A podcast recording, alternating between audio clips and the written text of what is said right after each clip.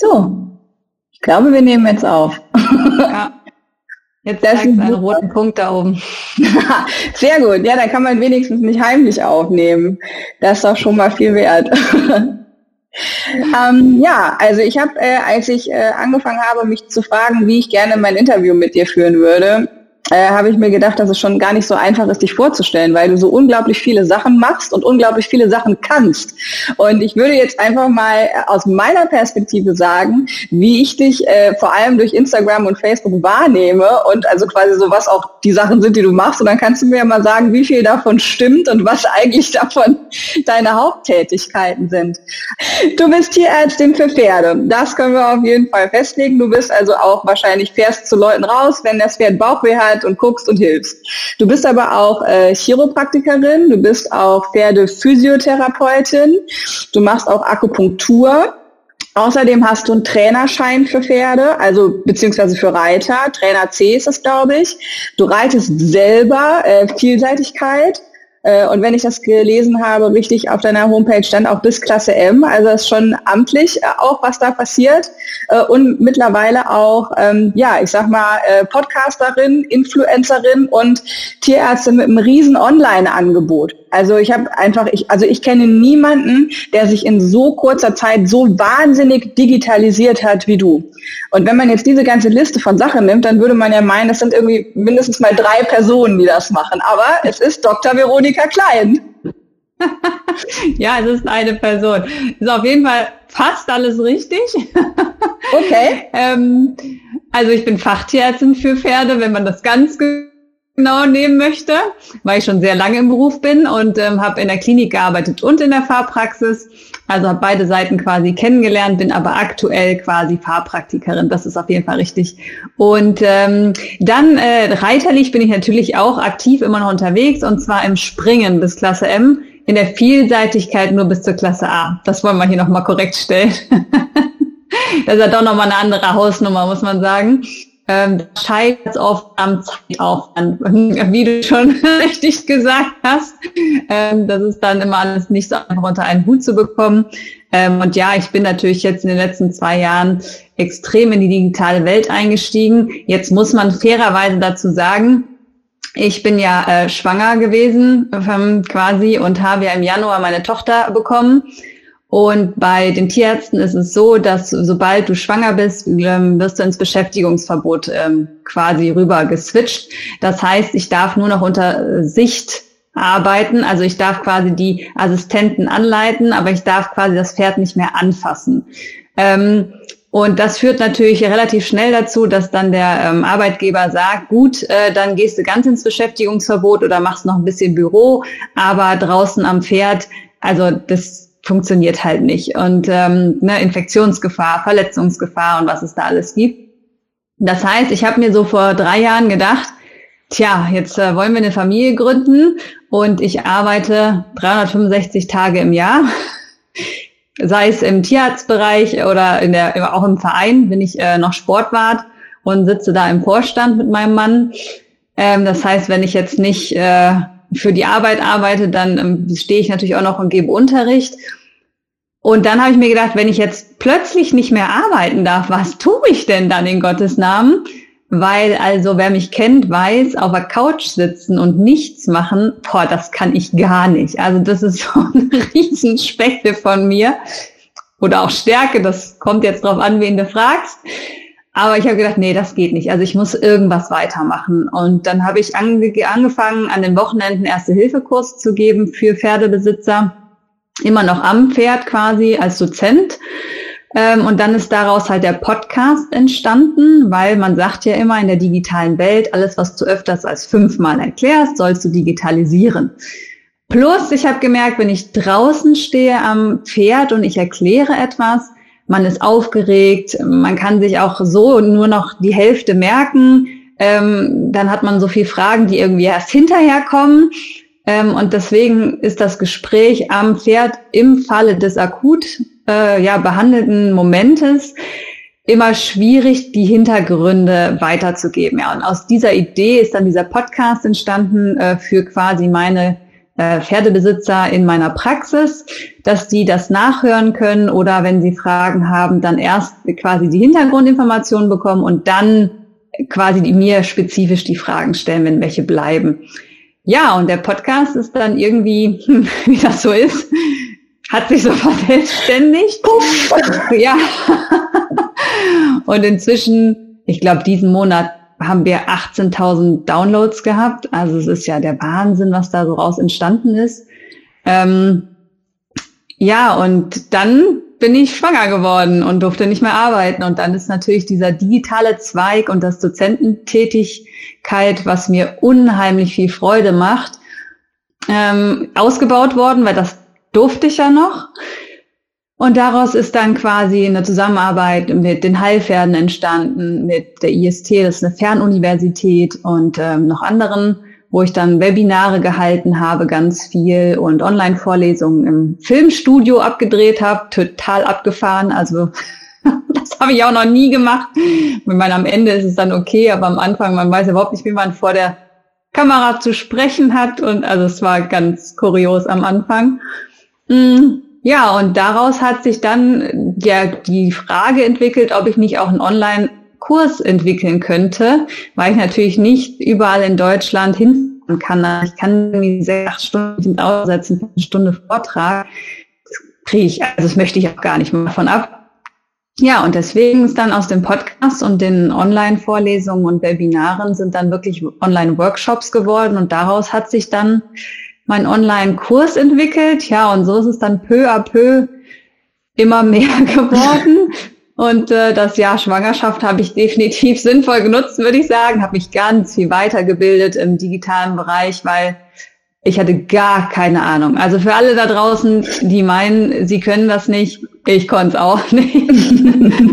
Lernt man ja nicht. Also es gibt kein Marketing, es gibt kein Social Media zum Lernen auf äh, im Studio, es gibt kein IT, kein Programmieren, keine Webseite. Das habe ich mir alles irgendwie selber beigebracht.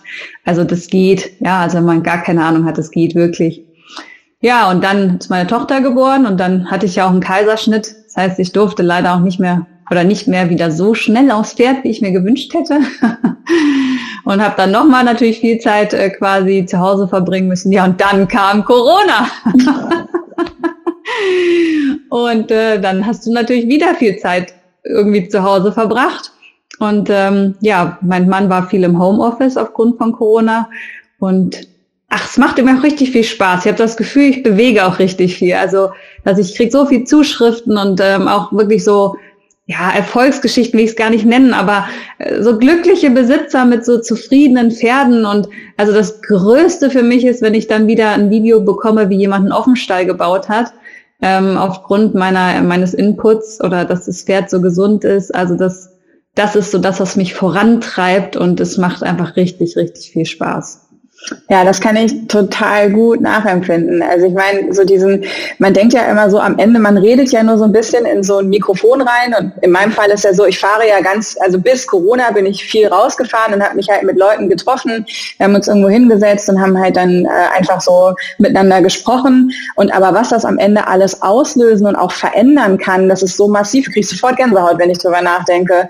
Ja, also Leute, die dann schreiben, also ich hatte letztens auch eine Folge mit einer Physiotherapeutin auch, die auch über das Thema, wie wichtig Zahnpflege beim Pferd ist und regelmäßig checken lassen. Ja, und dann schreiben dir halt Leute, ja, stimmt, habe ich total vergessen, ich habe jetzt einen Termin mit dem Zahnarzt gemacht. Und so einfach so kleine Dinge, wo man merkt, man kann eigentlich nur durch, indem man ein bisschen erzählt, kann man total viel verändern. Das ist pure Magie. Also ganz ehrlich, Podcasts sind absolute Magic, finde ich auch. Und du hast eben schon ein paar Mal deine Tochter erwähnt. Wir konnten dich ja auch auf Instagram und Facebook konnten wir dich verfolgen, auch durch deine Schwangerschaft und wie das Kind da war. Und jetzt äh, gerade so das letzte Bild, was mir einfällt, dass so diese, diese kleine Menschenhand, die so im, im Pferdefell drinne ist und das ist so quasi ganz, ganz früh ans Suchtmaterial rangeführt. Da würde mich mal interessieren, also ich meine, heute, äh, wir können klar sehen, wo du bist, aber wie hat es denn bei dir angefangen? Weil so eine Pferdemädchenliebe, die hat ja irgendwann so einen initialen Moment und die einen sitzen quasi äh, mit drei Monaten schon auf dem Pferderücken, bei anderen, die sind dann eher spät berufen. Wie war das bei dir? Ja, ist eigentlich ganz witzig, weil meine Eltern sind Urmünchner also sind mitten in der Stadt aufgewachsen und ähm, dann war ich quasi unterwegs und dann sind wir damals nach Köln gezogen und ich bin dann in Köln geboren. Und also meine Eltern hatten so überhaupt gar nichts mit Pferden am Hut. Die haben noch nie auf dem Pferd gesessen quasi. Und wenn man, das ist wirklich, jetzt im Nachhinein schmunzel ich da immer drüber, aber wenn man das ähm, Fotoalbum von mir aufschlägt, was meine Mama mir gegeben hat, das erste Bild, was man da sieht, ist meine Mama auf der Tribüne bei einem Pferderennen. Und sie weiß überhaupt nicht, was, also warum und wieso, weil sie mit Pferden wirklich gar nichts zu tun haben. 0,0. Und ähm, ja, dann mit, ich glaube, mit drei Jahren, ich habe immer immer zu Pferden mich hingezogen gefühlt, haben meine Eltern gesagt. Das weiß ich ja so jetzt nicht mehr. Ähm, und dann haben mein Papa mich immer am Wochenende zu so einem Schlumpfreiten gebracht, wo er mich geführt hat, quasi. Was ist denn ein Schlumpfreiten? Dass, dass, dass die Eltern quasi die Chattis führen und dann kriegt man halt Pony geliehen und okay. reiten. ja, und ich war nicht vom Pferd zu kriegen anscheinend. Und ähm, dann habe ich ja mit vier Jahren richtig, also davor, das Schlumpfreiten kann man jetzt nicht reiten nennen, aber mit vier habe ich dann angefangen. In Dänemark haben wir damals dann gewohnt, da sind wir umgezogen. Und da habe ich dann, wie gesagt, bin ich völlig ins Reiten eingestiegen und meine Schwester hat dann auch angefangen, die ist zwei Jahre jünger als ich und irgendwann war es meine Eltern echt zu blöd, uns immer jeden Tag hinzufahren und nur zuzugucken. Dann haben beide auch noch angefangen. Nein, mhm. das ist ja der Hammer. Ja, so dass wir dann quasi völlig dem Reiten verfallen sind und dann alle jeden Tag, äh, gut, in Dänemark war es natürlich auch toll, ne, am Strand und es ist auch nochmal ein ganz anderes Reiten gewesen dort. Da sind wir auch viel im ja, im Gelände geritten. Also da war einfach das Reiten eine große Gaudi, muss ich sagen. Jede Ferien haben wir natürlich auf dem Reiterhof verbracht. Mm, ja, und so ist das irgendwie immer weiter gewachsen und dann haben wir irgendwann die Reitbeteiligung übernommen, die meine Mama und ich geritten haben. Ja, und dann kam das zweite Pferd und dann hat meine Schwester noch eins bekommen und jetzt hat mein Papa noch eins bekommen. und jetzt haben wir quasi alle Pferde und ähm, mein Mann reitet ja auch, klar. Wie gesagt, natürlich. Also meine Mama sagt natürlich auch, wo in Gottes Namen soll ich auch jemanden kennenlernen, der nichts mit Pferden zu tun hat ist Valider Punkt. der Aussage. Ja. ja, von daher weiß ich es eigentlich nicht so genau, wo das herkam, aber ich äh, habe als Kind darauf bestanden in meinen zarten drei Jahren, äh, ich will aufs Pferd und ich will auf jeden Tag und ich will da auch nicht mehr runter und meine Eltern haben sich darauf eingelassen und äh, ja, das hat mich dann heute hierher geführt. Mega. Also das ist ja total cool. Du hast im Grunde eine ganze Familie damit ja auch irgendwie zusammengebracht. Weil ich meine, wie cool das ist, auch wenn man so viel dann irgendwie auch zusammen machen kann. Ja, also wenn ich an meine Familie denke und ich meine, wir sind eine Großfamilie, ähm, aber jetzt mal nur so ich, meine Schwester und meine Eltern. Also ich sag mal, abgesehen von Spazierengehen gibt's jetzt nicht viel, was uns so hobbymäßig wirklich vereinen würde. Ja, da sind wir schon alle sehr, sehr unterschiedlich. Mit Papa, ich müsste angeln gehen, ist für mich unvorstellbar. Ja, weil irgendwie, also ich sag mal, die erste halbe Stunde da sitzen und warten, was passiert, okay. Da kann man mal durchatmen, da kann man nachdenken. Aber so nach einer halben Stunde, was machen die da? Ernsthaft, ich verstehe es nicht. Und umgekehrt ist es halt so mit denen, mit dem Reiten. Das haben die nie verstanden. Ich habe heute ich musste so lachen. Ich habe, äh, als ich die Weihnachtsdeko rausgeholt habe, morgen ist der erste Advent, habe ich eine Kiste gefunden, wo ich ganz viele Karten aufgehoben habe, die ich von der Familie ähm, bekommen habe zu Geburtstag oder Weihnachten. Bei mir liegt das nah beieinander. Und immer wenn ein bisschen was Längeres drauf geschrieben war, nicht nur Pro Weihnachten oder Happy Birthday, dann hebe ich die auf. Und dann habe ich heute mir die Zeit genommen, heute Morgen, und bin die durchgegangen. Und ich habe mich fast tot gelacht, weil fast auf jeder Karte von meiner Mutter steht entweder irgendwas mit du könntest mal deine Mathe-Sachen machen oder halt, hier ist Geld, aber es ist nicht fürs Pferd. Oh, das kenne ich, das kenne ich. oder auch, auch was Schönes, aber nicht fürs Pferd. ja, und das auch mit so zwei Xen nebendran, weil es so besonders auffällt. Oder auch, sie war mit meiner Schwester, als die klein war, früher viel in Kur und ja, wir waren heute noch mal bei den Pferden und dann haben wir gesehen, dass das eine Pferd irgendwie wen gebissen hat. Jetzt sind wir ganz froh, dass du die nicht gestreichelt hast. So. Also da gab es relativ wenig Punkte, aber trotzdem war es bei mir nicht aufzuhalten. Ja, also es ist einfach so, ich weiß, dass mein Opa war derjenige, der mich dann in den Reitverein gefahren hat und auf so riesengroßen Pferden saß dann dieses kleine Mädchen, tatsächlich auch noch ohne Helm, da so ein Bild im Flur hängen. Und der hat das möglich gemacht, der hat da immer dafür gesorgt, dass ich ähm, ja, da andocken kann. Und aber so jetzt, also meine Familie dazu zu bewegen, dass wir auch nur mal zusammen am Stall sind, schwierig. Also ich weiß, dass irgendwann, als ich meine Lungenentzündung hatte, war das erste Mal, ähm, wo Mama mit zum äh, Pferd gefahren ist, weil wir nämlich dann da spazieren gegangen sind und dann habe ich gesagt, ich könnte ja den Dicky am Strick mitnehmen. Bei Reiten konnte ich ja in der Zeit nicht, aber spazieren gehen war ja okay. Und dann waren wir zusammen mit dem Pferd spazieren. Also das war so das Maximale, was bei uns ähm, rauszuholen war. Und äh, ja gut, man muss aber auch dazu sagen, ich habe zum Beispiel von dem ersten Pferd, was ich gekauft habe, das habe ich nicht sofort zu Hause erzählt. es, war, es war auch nicht so eine kluge Situation in der wirtschaftlichen Situation damals. Also ich, mir war klar, das gibt verständlicherweise viel Ärger. Also es ist auch von beiden Seiten, sagen wir mal, ein bisschen vorbelastet.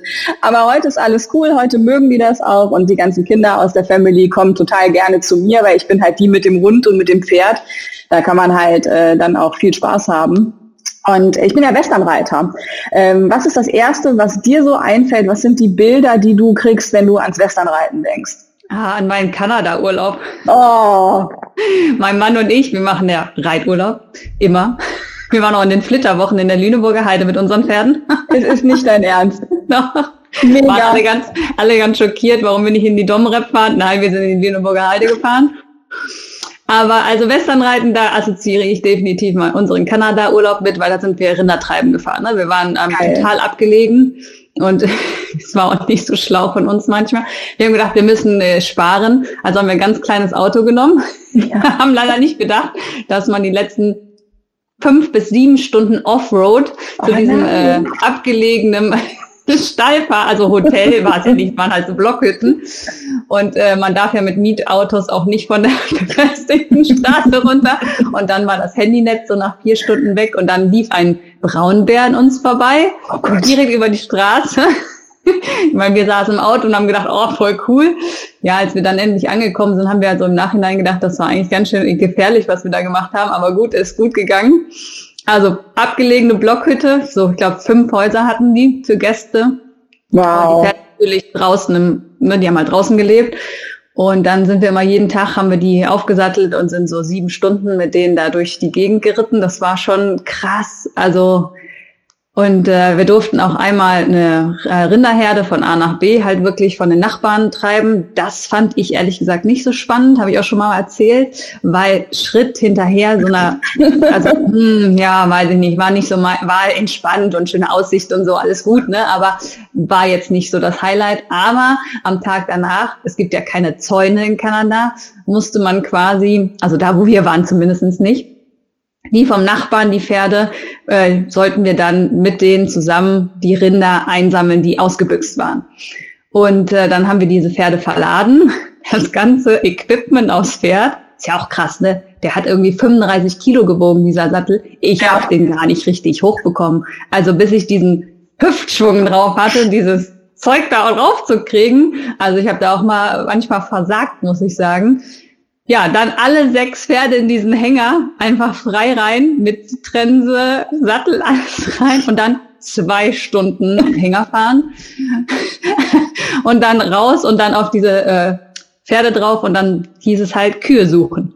Und dann haben sie zu uns gesagt, wir sollten die eine Hand am Knauf halten und die andere Hand am Helm oben drauf. Also mit der Hand oben auf dem Helm. Mit dem Ellbogen aufs Gesicht. Ne? So. Und man so gesagt, haben die, ne? verstehen wir nicht. Na, wir sagen das, wir tun das. Also das war ja auch kein Touristenspaß, sondern das war ja für die echtes Arbeiten, wo wir dabei sein durften. Ja. Und dann kam das erste Rind. Und dann war mir klar, warum wir das tun sollten, weil das Rind galoppierte natürlich weg. Im vollem Speed. Was die auch schnell werden können, das war mir auch nicht so klar. Und die Pferde hinterher, die kennen das ja, die arbeiten ja größtenteils selber. Man macht da oben drauf ja nicht so viel.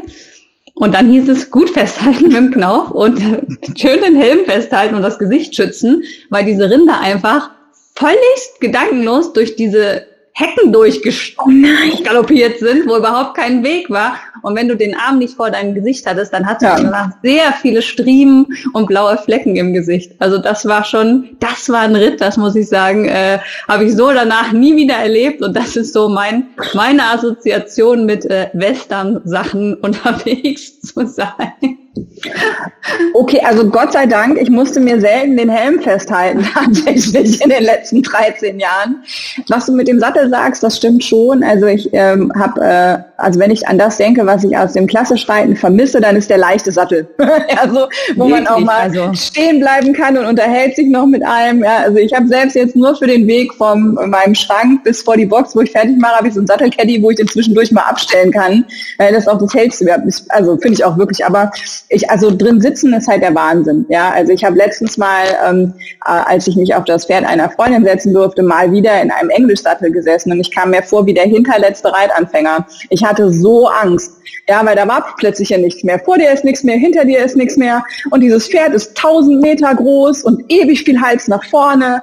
Und ich, ich habe mich so an diese kleinen, kompakten Pferde gewöhnt und auch an dieses massive Sattelteil. Ich habe wirklich da drauf gesessen. Ich, mein, ich reite seit 30 Jahren und ich hatte richtig Angst. das war ganz, ganz komisch. Obwohl ich sagen muss, also mein Mann fand die auch mega bequem, diese Sättel, und hat das zu Hause total vermisst. Ähm, ich muss sagen, in mir hat der Springsattel sehr gefehlt. Also ich weiß nicht, ob mein Hintern da schon so dran gewöhnt ist. Also ich fand, nach sieben Stunden habe ich mir sehr meinen Springsattel hergewünscht, weil das, man sitzt doch ganz anders drin. Also dass die so mega bequem sind, konnte ich auf Dauer gar nicht so nachvollziehen, muss ich sagen. Aber man hat natürlich einen anderen Halt, das ist absolut richtig. Was wir da auch gemacht haben, war halt wirklich durch äh, fließendes Gewässer zu wechseln, die Seiten, Plusseiten. Und das war schon krasse Flussdurchquerungen. Also da haben wir mussten wir auch die Hunde dann auf die Sättel noch mit drauf machen. Wow, krass. Weil die gar nicht durchschwimmen konnten, weil halt die, die Strömung zu groß war. Ähm, und das, also den ganzen Essen und Jacken und Hund vorne drauf und so, also das wäre ja im Englischsattel überhaupt nicht möglich gewesen. Und ähm, die eine ist dann auch einmal weg, also das Pferd ist mit der Strömung mitgerissen worden und sie ist quasi vom Sattel runter. Aber dann kann man sich ja immer noch überall gut festhalten an diesen Sätteln und dann haben die es auch geschafft, auf die nass, aber sie haben es geschafft, auf die andere Seite zu kommen. Ähm, da ist der Western-Sattel schon von großem Vorteil, muss man sagen. Ne? Das, äh, wow. Also ich muss sagen, deine Erfahrungen sind nicht repräsentativ für Westernreiten in Deutschland. und das vielleicht das auch glaube ich so. Ja, aber also tatsächlich würde ich sagen, ich habe vor dem, was du machst, halt größten Respekt, weil ich habe also Springen geht für mich gar nicht. War mein einziger wirklich krasser Reitunfall, den ich in über 30 Jahren je hatte, war halt beim Springen. Das war so eine Kombi, steil, steil, Ochser erster Steil auf zweiter Steil schön hingezogen und dann dachte ich noch, es war so, es war so richtig dumm. Ja, ich habe so gedacht, oh, das wird das allererste Mal in diesem Lehrgang wird die Kombi passen. Ja, dann habe ich nichts mehr gemacht. So, dann habe ich nur gedacht, wir müssen jetzt nur noch schön da drüber. Ja, dann hat er irgendwie vor dem Ochser den Kopf zwischen die Vorderbeine gemacht und noch den Hintern gelupft. Und weil ich halt komplett ohne jede Spannung da drauf saß, hat es mich halt in so einer Rolle vorwärts in diese Stangen gemettelt. Und ähm, danach habe ich ein einziges Mal, äh, bin ich noch gesprungen fürs Abzeichen damals weil ich dachte so, ja, das würde ich jetzt gern fertig machen, aber ich könnte keinen Sprung mehr anreiten. Auch heute nicht. Also es ist einfach ist für mich ein ganz gruseliges Thema und ich bin so froh aber, dass das Reiten quasi für mich nicht irgendwie mit diesem Problem zu tun hat. Und dann jetzt, wenn ich mir vorstelle, dass die Hindernisse noch fest sind, also dass noch nicht mal was fällt, wenn man drüber reitet, also Wahnsinn, absoluter Wahnsinn. Genau die zwei Disziplinen, wo ich glaube ich eher sagen würde, vielleicht will ich dann gar nicht reiten. so, wenn nur oh, das, das übrig so Erklär mir, was ist denn daran der, also was ist daran der große Spaß? Ist die Geschwindigkeit, das Risiko, was ist es? Ich glaube, es ist vor allen Dingen das harmonische, die Zusammenarbeit zwischen Pferd und Reiter, was mich so reizt an der Vielseitigkeit, weil klar, es ist Dressur, es ist Springen, es ist Gelände. Also es ist ja nicht nur eine Disziplin, es sind mehrere. Das heißt, du musst erstmal dein Pferd sehr umfassend trainieren und gesund halten, sonst hält es dem ja auch gar nicht stand. Und das auch selber, du hältst es auch gar nicht stand. Das ist körperlich schon anstrengend, muss man sagen. Auch wenn man gerade so ein Turnier am Wochenende hat und alle drei Disziplinen. Also du musst schon mal ganz anders ans Thema rangehen, viel strukturierter und organisierter dran gehen. Und das ist, liegt mir natürlich auch sehr. Und dann brauchst du natürlich ein sehr großes Vertrauen zwischen Pferd und Reiter, wenn du über diese Sprünge gehst, weil in der Vielseitigkeit da lässt du auch viel dein Pferd entscheiden. Ne? Also du würdest nicht auf dem Meter genau hinreiten, sondern du hältst das Tempo und den Weg und dein Pferd macht dann auch noch sehr viel Arbeit und denkt auch sehr viel mit. Also man nimmt nicht dem Pferd komplett die Eigenständigkeit weg. Und da bedarf es natürlich wirklich eine Teamarbeit durch und durch. Und das zu erreichen mit dem Pferd, ähm, dass man sich so blind versteht und solche Aufgaben zusammenlösen kann, das finde ich ist so das Faszinierende an dieser, äh, an dieser Disziplin oder an dieser Kombination an Aufgaben, die auf einen da gestellt wird. Und dann ist es schon auch so, dass wenn man mit 100 Sachen äh, da drüber galoppiert und dann noch durchs Gewässer platscht und das Wasser spritzt links und rechts, es ist bestimmt Aufregung, Adrenalin und absoluter Spaß für mich. Und ähm, ich habe auch das Gefühl, dass mein Pferd da wirklich äh, mega Freude dran hat, weil so frei galoppieren und ähm, die Aufgaben auch einfach so nehmen, wie sie kommen, das habe ich mit dem in der Bahn, in der Dressur erreiche ich so ein so ein Flow überhaupt mhm. nicht. Also ich glaube schon, wer lässt denn sein Pferd überhaupt mal so galoppieren, wenn man nicht Vielseitigkeitsreiter ist oder eine Rennbahn zu Hause zum Trainieren hat? Also einfach das Pferd auch mal Pferd sein zu lassen, diese Meter, ähm, wo es einfach mal so richtig Speed geben kann über eine längere Zeit als Lauftier Pferd ja sowieso. Ich glaube, das ist so die Kombination, das ist das, was mir so viel Freude bringt an dem Sport. Ja, das ist also auch schon von der Athletik her, wenn man sich das anschaut, ist schon gigantisch. Und da hast du ja auch in der äh, Folge mit dem ähm, Gründer von Horse Analytics, hast du ja auch drüber gesprochen, mhm. ähm, so nach dem Motto, die wenigsten Leute galoppieren ja eigentlich während ihrer Reiterei auch mal ernsthaft eine Zeit lang durch, sondern Galopp ist irgendwie wirklich nur so ein Mini-Mini-Teil bei der, bei der Reiterei der meisten. Und ähm, also wenn wir jetzt mal von diesem schönen Beispiel und dieser Athletik mal absehen, die meisten Pferde, die man ja so sieht, sind jetzt weder besonders sportlich, noch haben die überhaupt eine Figur und auch einen Trainingszustand, der sowas ja auch erst zulässt, sondern also reell viele Pferde, auch wenn ich zu uns an den Stall gucke, sind eher zu dick als zu dünn. Und äh, jetzt mal wirklich so am Stück was weggaloppieren, also da sind wir jetzt in der Realität angekommen. Das schaffen dann schon eher die wenigsten. Und da finde ich dann eben eben auch dieses Horse Analytics zum Beispiel total spannend. Ich habe nach dem Interview, was ich gehört habe bei dir im Podcast in der Themenwoche, als erstes gestern am Black Friday die App runtergeladen und bin jetzt mal total gespannt. David.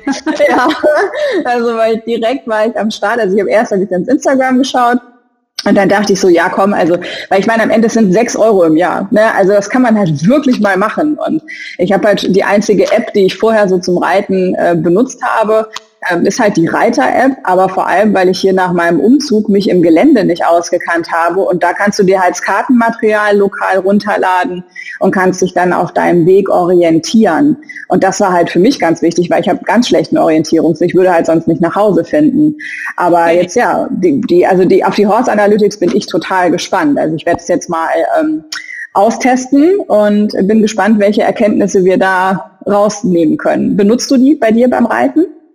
Also jetzt natürlich für die Woche habe ich sie viel benutzt oder für den Monat jetzt habe ich viel mal reingeschaut und sie genutzt. Ansonsten habe ich vorher ja immer die Polaruhr gehabt, mhm. äh, obwohl sie auch Herzfrequenz und so misst. Von daher habe ich davor halt immer die genutzt. Die ist aber schon sehr, sehr alt und ähm, ist viel umständlicher, muss man sagen, als wenn ich jetzt diese App habe. Also ich war positiv überrascht, wie cool das ist, dass man dann alles sofort auf dem Handy hat. Ja. Und äh, gar nicht mehr, also sonst habe ich es immer auf der Uhr gehabt. Also ich, wenn du reitest, siehst du das ja alles auf der Uhr und dann musst du die aber mit dem Computer wieder verbinden, dann dafür natürlich ein Programm haben, das überladen und dann kannst du quasi erst deine Daten anschauen. Dann natürlich auch sehr ausführlich. Das ist schon mit der Herzfrequenz, gerade fürs Training, jetzt Intervalltraining und so, schon richtig cool aber es ist natürlich sehr aufwendig gewesen. Deswegen war ich von diesen App-Lösungen jetzt sehr angetan, die ich jetzt ausprobiert habe. Ähm,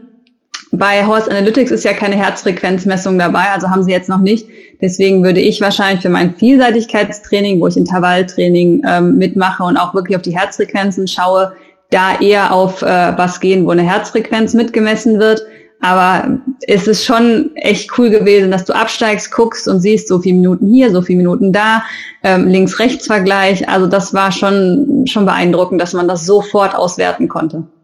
Ja, das auch echt total. Also ich bin mega gespannt. Ich habe richtig Bock. Ich werde es heute zum ersten Mal beim Reiten testen. Gestern habe ich die App runtergeladen und ähm, ich zum Beispiel beim Longieren, also ich habe eine Laufuhr, die kann halt nicht, mit Reiten kann die nichts, aber da kann ich mir immer meine äh, Intervalle anmachen, wenn ich longiere, weil ich ansonsten schon beim Longieren nicht mehr weiß, wie viele Minuten habe ich gerade links rum oder rechts rum, in welcher Gangart.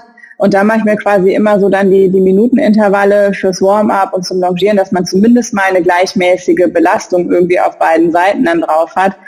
Und ähm, ja, bei mir selber natürlich, also ich bin ein total großer Fan von der Auswertung, die so eine Uhr am Handgelenk einem irgendwie mitbringt. Ich bin da auch vergleichsweise äh, spät eingestiegen in das Thema und bin, also ich bin immer noch hoch fasziniert. Also ich habe es jetzt seit drei Monaten. Tatsächlich habe ich auch den Sturzsensor. Der hat jetzt auch schon einmal ausgelöst, hatte gar nichts mit Pferd zu tun, aber war trotzdem gut zu wissen, dass es das gibt und dass man dann auch geortet werden kann, auch wenn man irgendwo mitten im Wald liegt ja, und das ist ähm, schon ziemlich cool, was da vorgeht. Du hast gerade digitale Themenwoche bei dir. Fass doch mal kurz deine Interviewpartner und deine Tools, die ihr angeschaut habt, zusammen. Ja, angefangen habe ich ja mit äh, Dr. Theresa Sommerfeld. Ähm, die ist quasi ähm, auch Fachtierärztin für Pferde, natürlich auch Reiterin, also auch ein Reitermädchen durch und durch sozusagen. Und die hat jetzt ähm, Telemedizin gestartet in der Pferdepraxis, sprich, dass man beim Tierarzt anruft und dann per Videochat quasi ähm, sein Problem schildert und dann im besten Fall quasi eine Antwort bekommt, äh, dass man nicht mehr den Tierarzt rufen muss oder selber Hand anlegen kann. Das war so meine erste Partnerin. Ähm, ich denke, das wird kommen. Ähm, es wird den Tierarzt vor Ort natürlich nicht ersetzen, weil natürlich viele der diagnostischen Sachen am Pferd nicht über Video und ähm, Gespräch gemacht werden können. Aber wer schon lange in der Praxis war, kennt diese Anrufe, wo man eigentlich nicht hin müsste und dann ist es doch sehr teuer. Von daher ähm, denke ich sowieso mit Corona und der Digitalisierung, das wird den Markt mit einnehmen, ob man das jetzt gut findet oder nicht, sei mal dahingestellt. Aber ähm, ich finde es eine gute Möglichkeit und es muss sich zeigen, ob das funktioniert ähm, und ob die Leute es auch annehmen. Ne? Das ist, ist ja auch nochmal auf der anderen Seite die Frage. Dann als äh, zweites hatte ich quasi Equisense, die Sina von Equisense da. Das ist quasi ähm, auch zum Reiten der digitale Reitbegleiter, sprich, dass ähm, man die Herzfrequenz misst. Äh, die können natürlich mit diesem Sensor am Pferd unfassbar viele Daten ähm, nehmen. Also da kann man auch den Kalorienverbrauch, das fand ich ganz cool, okay. äh, erkennen. Weil, wie du gerade schon gesagt hast, es gibt so viel übergewichtige Pferde. Und in der Regel denkt man immer, man würde sein Pferd viel arbeiten und äh, diese App zeigt die natürlich vom Kalorienverbrauch her an und auch ähm, also geringe, mittlere, hohe Intensität und äh, in der Regel reiten wir unsere Pferde alle auf der geringen Intensität und die Kalor der Kalorienverbrauch ist sehr niedrig. Und wenn man dann natürlich eine Butterberatung dazu hat, kann man das super einstellen, dass man da das Übergewicht äh, in Schach hält, weil man sieht, oh, jetzt habe ich heute nur so und so viel geritten, jetzt ne, muss die Ration grundsätzlich halt runtergefahren werden von der Energie. Das fand ich ganz spannend. Aber die können natürlich auch Drehbewegungen, Übergänge, Höhenmeter, äh, Geschwindigkeit. Also ja, mit diesem Sensor am Pferd können die natürlich unfassbar viel messen. Und Wie wird der ans Pferd gebracht? Mh, der ist, ist quasi so, naja, so groß wie eine Maus vielleicht, also naja, vielleicht so groß wie eine Maus. Und dann kannst du, das äh, wird ähm, ist in einer Halterung drin, die aus Leder ist und die machst du um den Sattelgurt. Okay. Also sind zwei Klettverschlüsse, geht ganz schnell und dann kommt noch ein Sensor unter ähm, die Satteldecke, die wird einfach runtergeschoben. Also das Befestigen des Sensors dauert so fünf Sekunden. Also das geht wirklich mega schnell. Ja, spannend. ich habe direkt Bock, das zu bestellen. Ganz ehrlich, du, du influenzt mich ganz schön diese Woche, Frau Klein. Ich verdiene da nicht mal was dran. da, das stimmt, oh, das stimmt von Anfang an, weil du noch gesagt Influencerin. Ja. Da muss ich mich noch so ein bisschen äh, zurücknehmen, weil ähm, das, was ich vorstelle, probiere ich ja immer selber und in der Regel kriege ich kein Geld dafür. Da mache ich noch irgendwas falsch.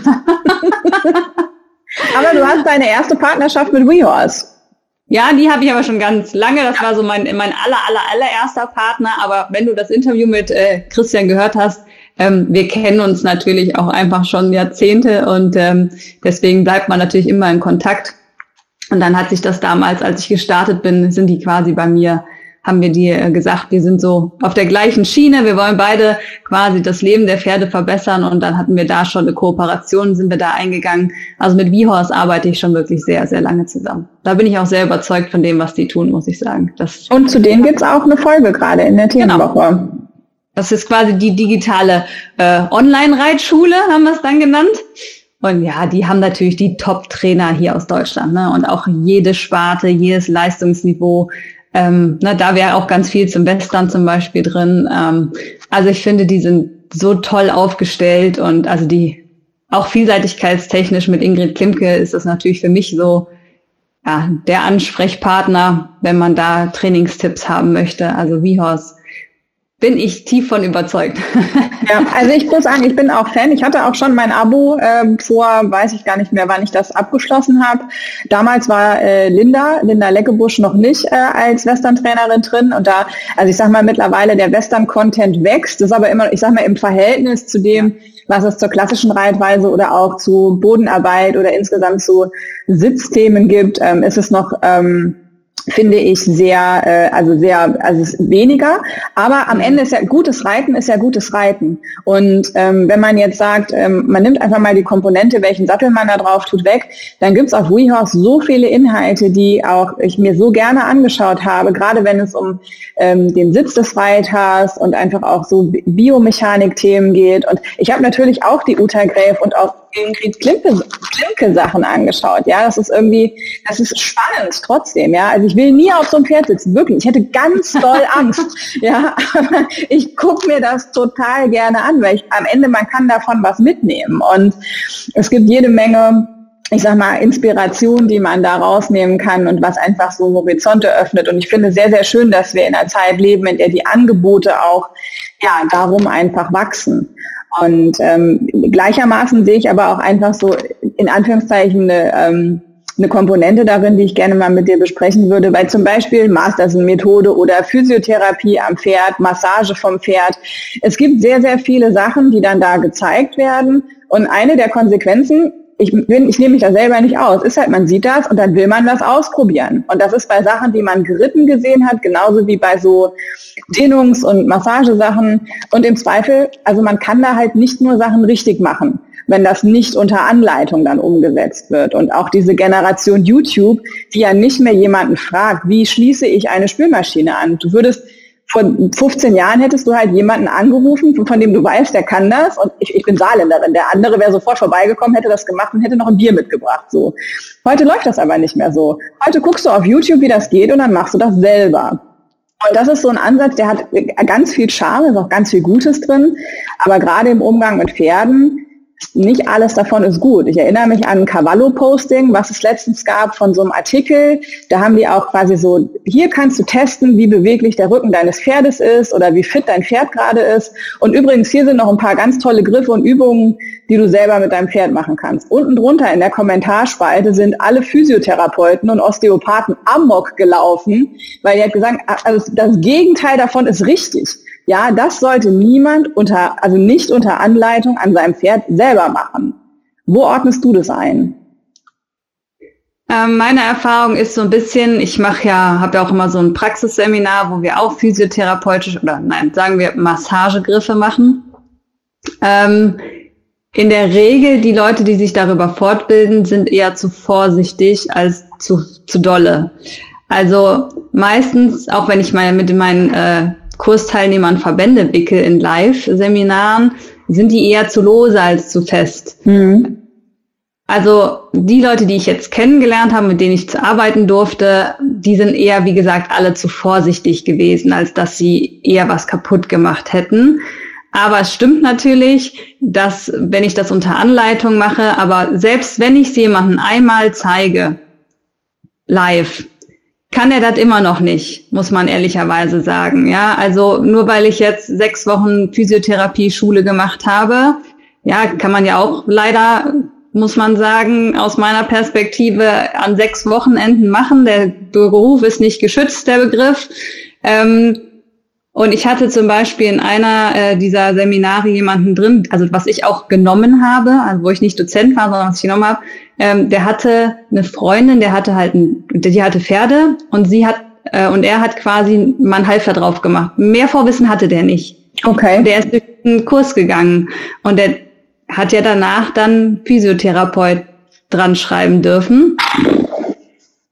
Und also selbst wenn ich es unter Anleitung mir anschaue, sechs Wochenenden kann ich das nicht. Das hat was mit jahrelanger Erfahrung zu tun. Und da muss ich natürlich, meine Hände müssen lernen, mein Gefühl muss lernen, meine Haut muss das lernen, wie das sich anfühlt vom Pferd, der Muskeltonus. Jedes Pferd ist anders. Also das, keiner kann das nach dreimal gucken oder dreimal fühlen oder einmal Anleitung. Aber wer für sehr einfache Griffe habe ich damit ehrlich gesagt kein Problem. Also ich versuche immer nur Dinge zu vermitteln, wo ich mir ganz sicher bin, dass egal wie feste in Anführungsstriche die Leute das machen, das eigentlich nicht schiefgehen kann. Es gibt nämlich genug Übungen, wo man nichts kaputt machen kann, sondern wo das Pferd wirklich äh, ein Wohlgefallen damit bekommt, einen Wellness-Tag damit bekommt. Ähm, und mit, ja, man appelliert natürlich so an den Menschenverstand, aber es gibt natürlich die schwarzen Schafe, ähm, die das vielleicht gar nicht bewusst machen, die sowas aber sehen. Das ist halt immer die Gefahr bei Social Media, gar nicht mal nur auf die Massagegriffe, sondern man sieht das Bild, man liest die Überschrift und dann geht man in den Stall und erzählt oder macht irgendwas. Dass aber so ein Social Media Post ja niemals die Wahrheit oder Realität abspiegeln kann, ist ja irgendwie auch klar. Das wird dann immer so vergessen. Also man muss dann schon einen Kurs belegen und sich damit länger auseinandersetzen, ähm, damit man dann auch wirklich im Stall das dementsprechend umsetzen kann. Also ja, ich verstehe die Bedenken auch immer. Trotzdem finde ich die, also die Möglichkeit, das zu nutzen, sehr gut man darf es halt nicht missbrauchen. Ne, das ist schon so. Und ich denke, auch da wird einer im Hintergrund gesessen haben als Journalist, der wahrscheinlich nicht vorgebildet war und gedacht hat, na ja, wir empfehlen ja ganz viele im Internet, machen wir auch mal. Nee, aber also bei der Cavallo hätte ich jetzt schon gedacht, dass da jetzt halt irgendwie, also da sitzt ja jetzt keiner, der sonst über Pflanzen schreibt. Also hoffe ich. Also wir, müssen, wir können uns da mal unterhalten. Aber also dieses Thema mit sich fort- und weiterbilden, ich finde, das ist ein schöner Trend, den man auch in den letzten Jahren feststellen kann. Und du sagst ja auch in dem Intro von deinem Podcast, dass du einfach ganz oft auch in Situationen kommst, wo du merkst, dass durch mehr Wissen hätte diese Situation gar nicht so weit kommen müssen und man kann viel früher ansetzen und wenn die Menschen mit Pferd oder Pferdemenschen, wenn man da irgendwie guckt, dass die einfach ähm, ja, dass die einen gewissen Background äh, an Wissen aufbauen, dann ist am Ende für die Pferde das bessere Leben da. Julie von Bismarck geht in ihrem Buch eine ganze Ecke weiter. Da habe ich beim Intro, als ich die ersten 20 Seiten gelesen habe, habe ich echt da gesehen, das ist ganz schön hart. Auf der anderen Seite ist es aber auch ganz schön wahr. Und äh, das muss man einfach wirklich auch mal so sagen. Und ich ganz ehrlich, ich bin, seit ich mit meinem Podcast angefangen habe, auch nochmal so krass auf so eine Reise gekommen in, in Themengebiete und einfach in, in, in Gedanken und in Auseinandersetzungen mit Sachen. Das ist, ich finde es total schön, aber ich war auch vor zehn Jahren, wenn ich das vergleiche, was ich mit meinem Pferd gemacht habe, den habe ich seit 13 Jahren. Mir tut so viel davon heute so leid. Das, mhm. das muss, ich, muss ich wirklich sagen. Und als ich habe den dreijährig gekauft und die ganze Ausbildung von dem ist echt, es ist nicht ein, das ist so weit weg von Best Practice, da schäme ich mich für. Auf der anderen Seite, er ist immer noch da, heute geht's ihm super und ich mache ihm heute, glaube ich, also ich glaube, heute gebe ich ihm ein Leben, was er auch verdient hat. Nichtsdestotrotz, ich hatte damals nicht das Gefühl, dass ich mich nicht für das Thema interessiere. Ich hatte den auch lieb. Ne? Also ich war auch, also ich habe mich auch, also ich hatte auch Reitunterricht, ich hatte auch Trainer, aber trotzdem irgendwie ist ganz, ganz viel schiefgelaufen. Und diese vielen Möglichkeiten heute auch sich zu informieren und sich weiterzubilden, das ist einfach was richtig Tolles. Bei dir gibt es einen Test, Pferdemensch oder Mensch mit Pferd. Kannst du den mal kurz erklären? Es ist quasi so ein kleines Quiz im Sinne von Multiple-Choice-Fragen.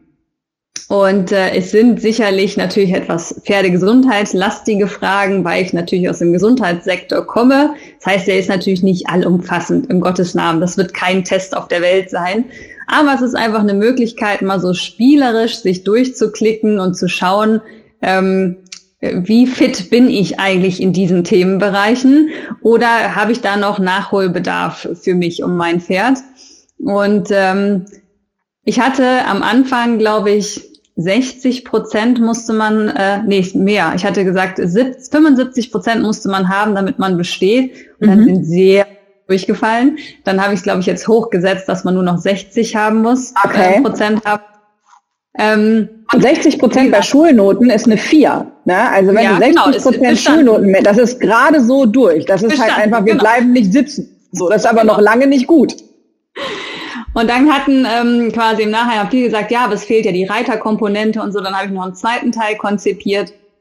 Also wie gesagt, der ist da, damit man sich mal durchklicken kann, spielerisch, um zu schauen, wie fit bin ich im Gesundheitswissen und meinetwegen auch noch im Trainingsbereich. Er schließt, sie schließt nicht aus, dass man kein Pferdemensch ist, nur weil man jetzt nicht besteht. Ja, da waren dann manche ein bisschen pikiert. Das soll es natürlich auf keinen Fall sein. Aber ich finde schon, dass man mal da hingucken darf, wo es weh tut. Ja, also wie sage ich immer, das Leben beginnt außerhalb der Komfortzone. Und äh, wenn jemand was sagt, was dich oder was dich anstößt und was dir, wo du ein Gegenwehr fühlst, dann würde ich da genau nochmal hingucken, weil dann hat derjenige entweder recht oder er spricht halt was ab, was bei dir noch nicht so gut läuft. Und von daher sie muss man das dann vielleicht, wenn man die Fragen nicht alle beantworten kann, eher als Chance sehen, sich hier noch zu verbessern, als dass man dann quasi enttäuscht ist äh, und sich ja denke, dass einige dann beleidigt waren. Das war vielleicht dann so das Problem unterm Strich. Das soll, das soll er natürlich auf keinen Fall auslösen. Aber ich finde es halt spannend, weil ich gebe ja auch den Sachkundenachweis und da sitzen ja Pferde vorgebildete Menschen, ähm, die ja gewerblich, also beruflich jetzt was mit Pferden machen wollen.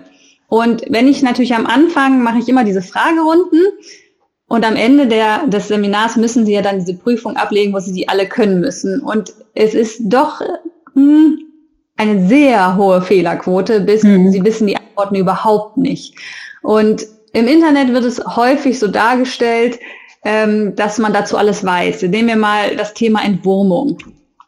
Und dann wird da wild diskutiert in den Gruppen über die verschiedenen ähm, Endoparasiten. Und wenn ich aber draußen am Pferd stehe und mit jemandem spreche und frage, na ja, mit was hast du denn entwurmt und welche Würmer habt ihr denn getestet, dann gucken mich Fragezeichen an. Ja. Also die, die Realität zwischen Facebook-Gruppe und Inselwissen und der Realität draußen, ähm, dem Pferdebesitzer, das, da klafft so eine große Lücke, ähm, das kann man sich manchmal gar nicht vorstellen. Und deswegen habe ich gedacht, es ist so eine spielerische Möglichkeit, um mal zu schauen, gehört man zu dem Inselwissen oder kann man hier einfach noch mal ein bisschen was auffrischen an Wissen oder noch mal Neues hinzufügen? Ja, das ist ja auch dieser, ich sag mal, sehr unvorsichtige Umgang mit so Gruppen. Ne? Also ich nenne die auch immer gerne im Podcast die Gruppe Pferdekrankheiten. Ne? Also das ist für mich sowas wie Bauer sucht Frau. Ich, ey, ganz ehrlich, also das, ich habe so Spaß, wenn ich, ich kann halt kein Fernsehen gucken. Ich gucke schon seit vielen Jahren kein normales Fernsehen mehr, außer Sonntagstatort. Aber ne, es gibt ja so Leute, die gucken halt gerne so, keine Ahnung, Bauer sucht Frau oder Schwiegertochter gesucht. Ganz ehrlich, derselbe Effekt ist für mich, wenn ich in die Gruppe Pferdekrankheiten gehe. Das ist einfach an Absurdität nicht mehr zu unterbieten teilweise.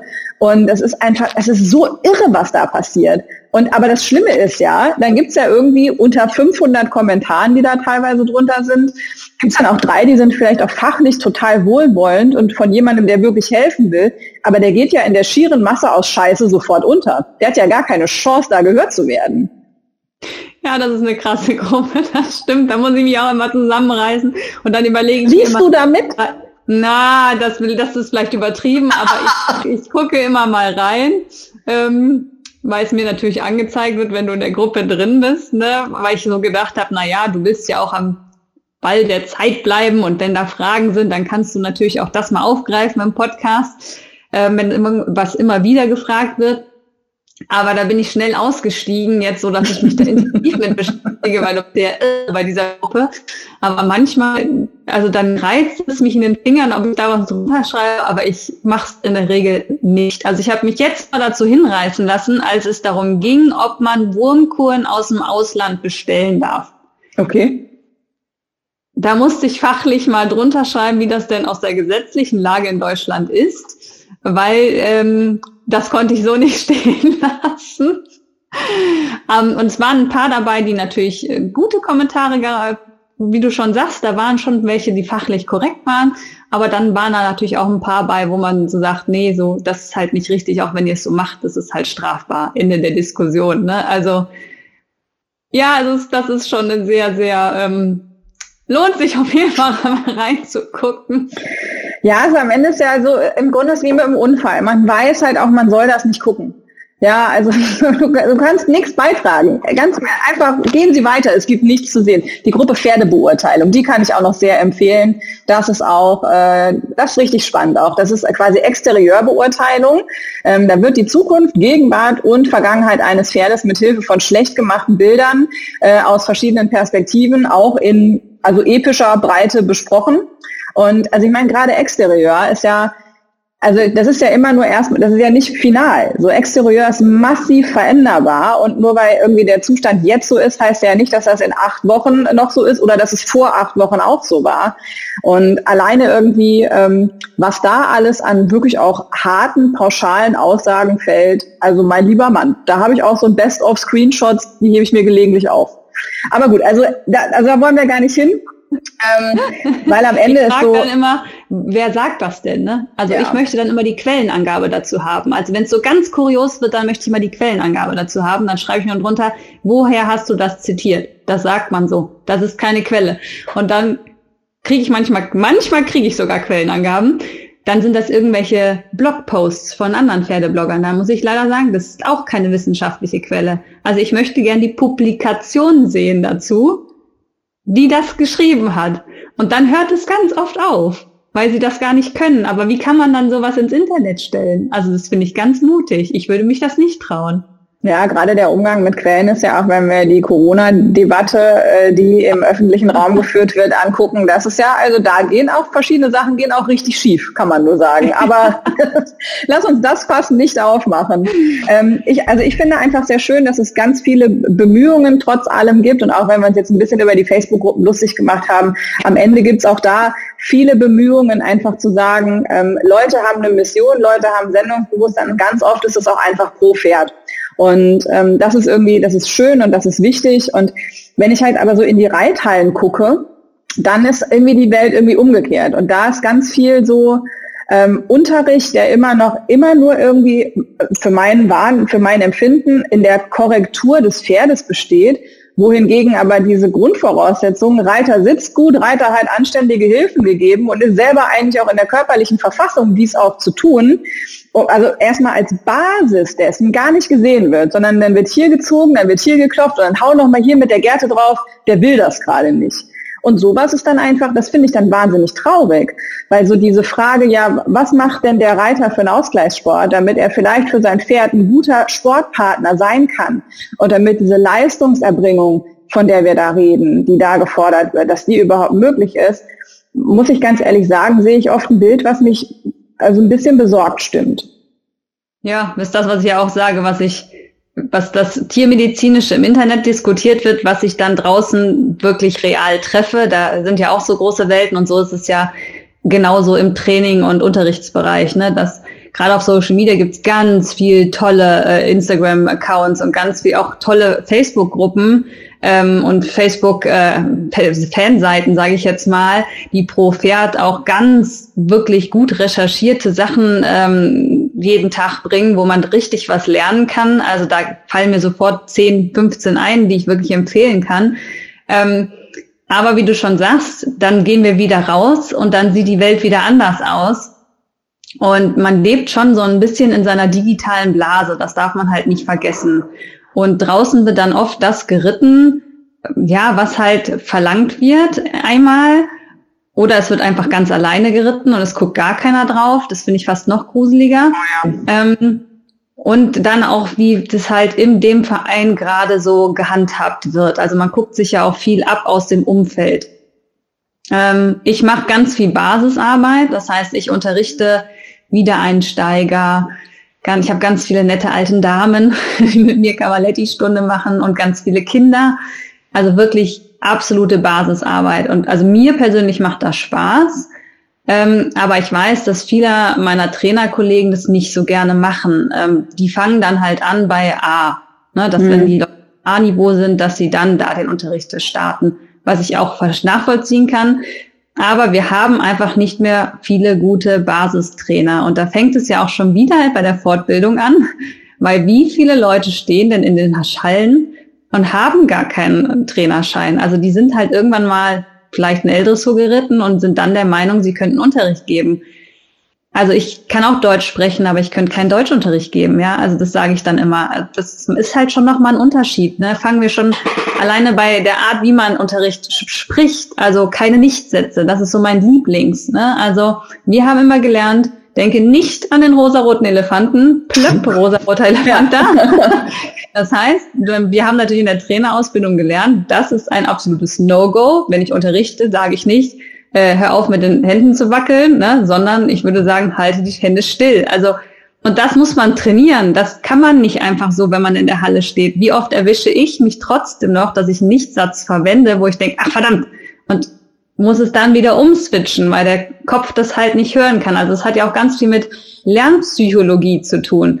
Und dann, wenn wir noch weitergehen und dann noch ins Pro-Pferd und Reiter korrigieren gehen, ja, da muss man halt auch noch Sitzschulungen ein bisschen äh, können und machen wollen.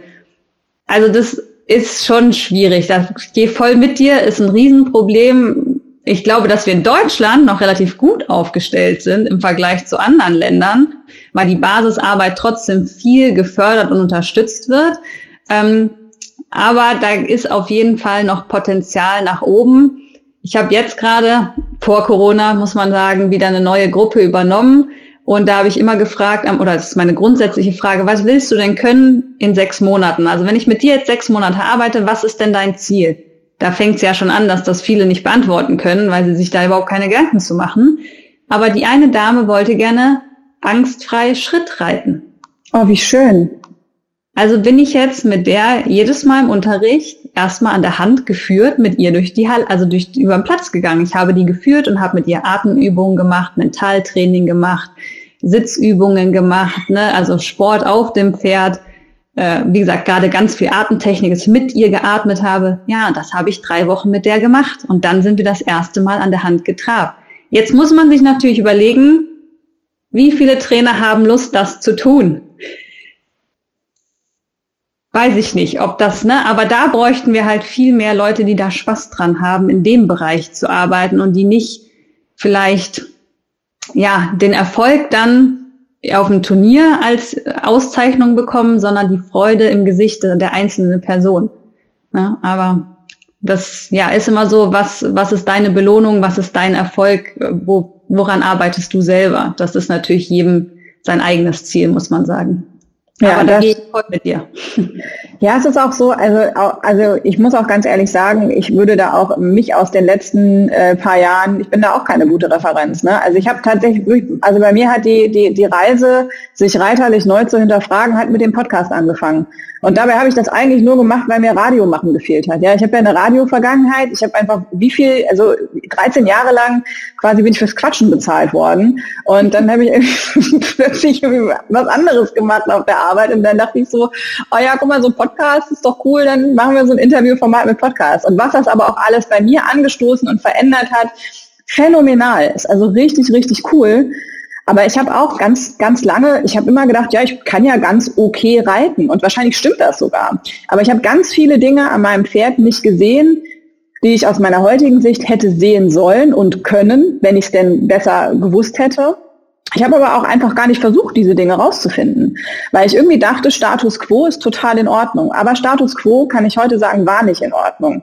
Und ähm, deswegen ähm, bin ich total happy mit der, mit der, mit der, auch mit der Wissensreise, auf die mich mein Podcast geschickt hat. Und also ich glaube, was wir als Reiter einfach uns auch mal ähm, vielleicht einfach mal ehrlicherweise zugestehen müssen, ist, dass wir uns oft für viel besser halten, als wir sind. so. Also ich glaube, das ist ein Problem.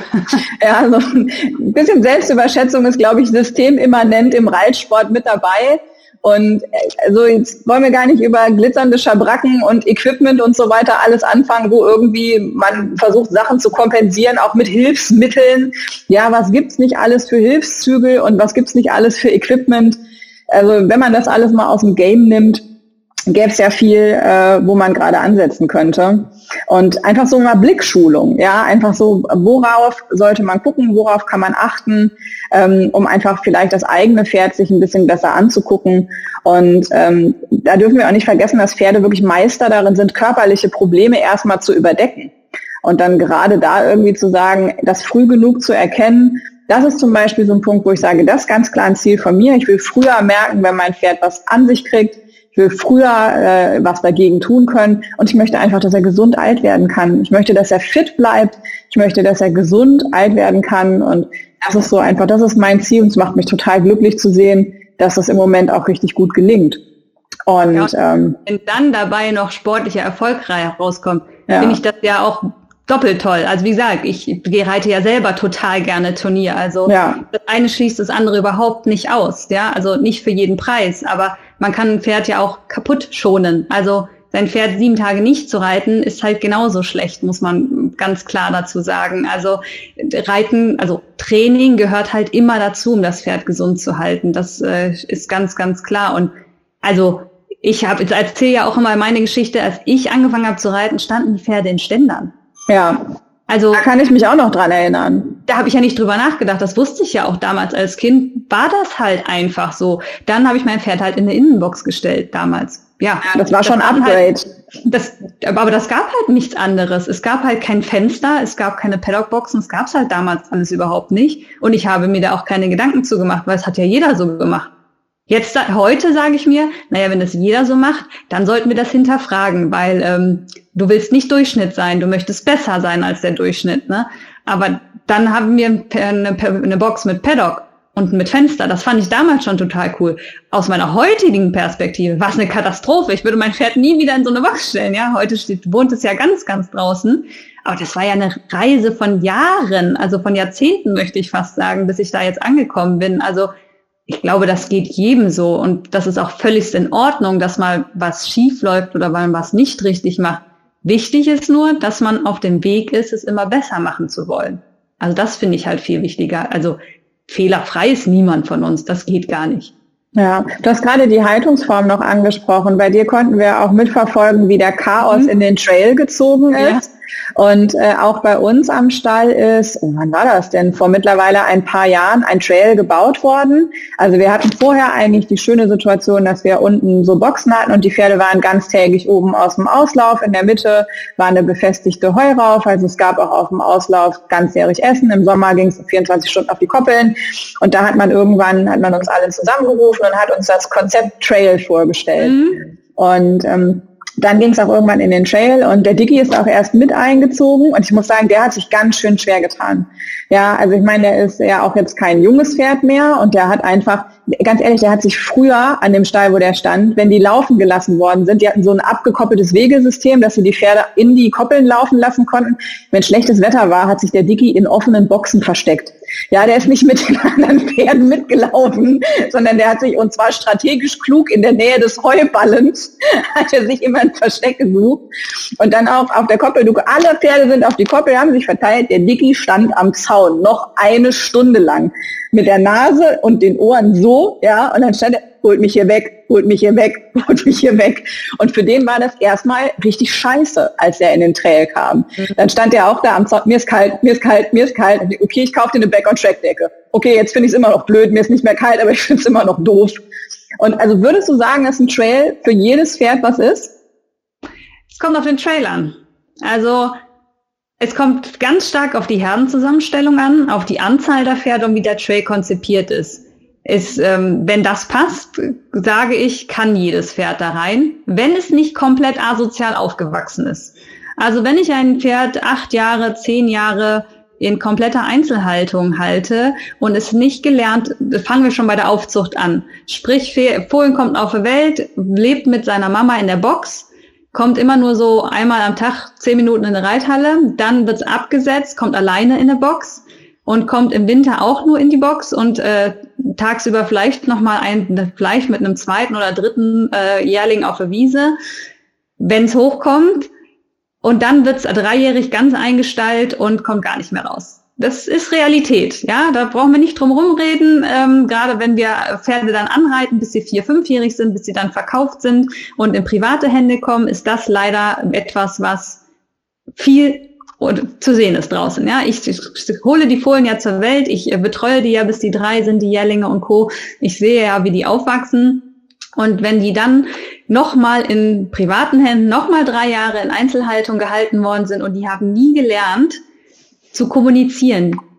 dann reden die Pferde im Trail, die damit aufgewachsen sind, Deutsch und das andere Pferd Chinesisch. Und das wird echt schwierig. Und das kann sein, dass man es nicht schafft, dass sich das Pferd integriert bekommt, weil es sich, weil die sich nicht verstehen.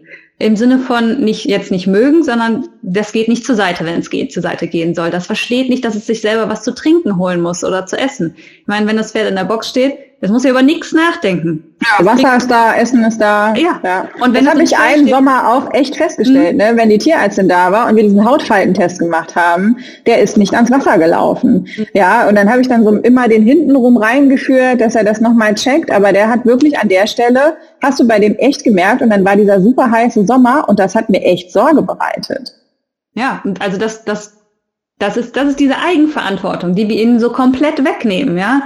Ähm, von daher, und einfach ist es natürlich nicht. Also klar, es kommen Gefährde, die stellst du rein und die finden es super und sagen, yay, ne, der Klassenclown ist angekommen und alles ist prima.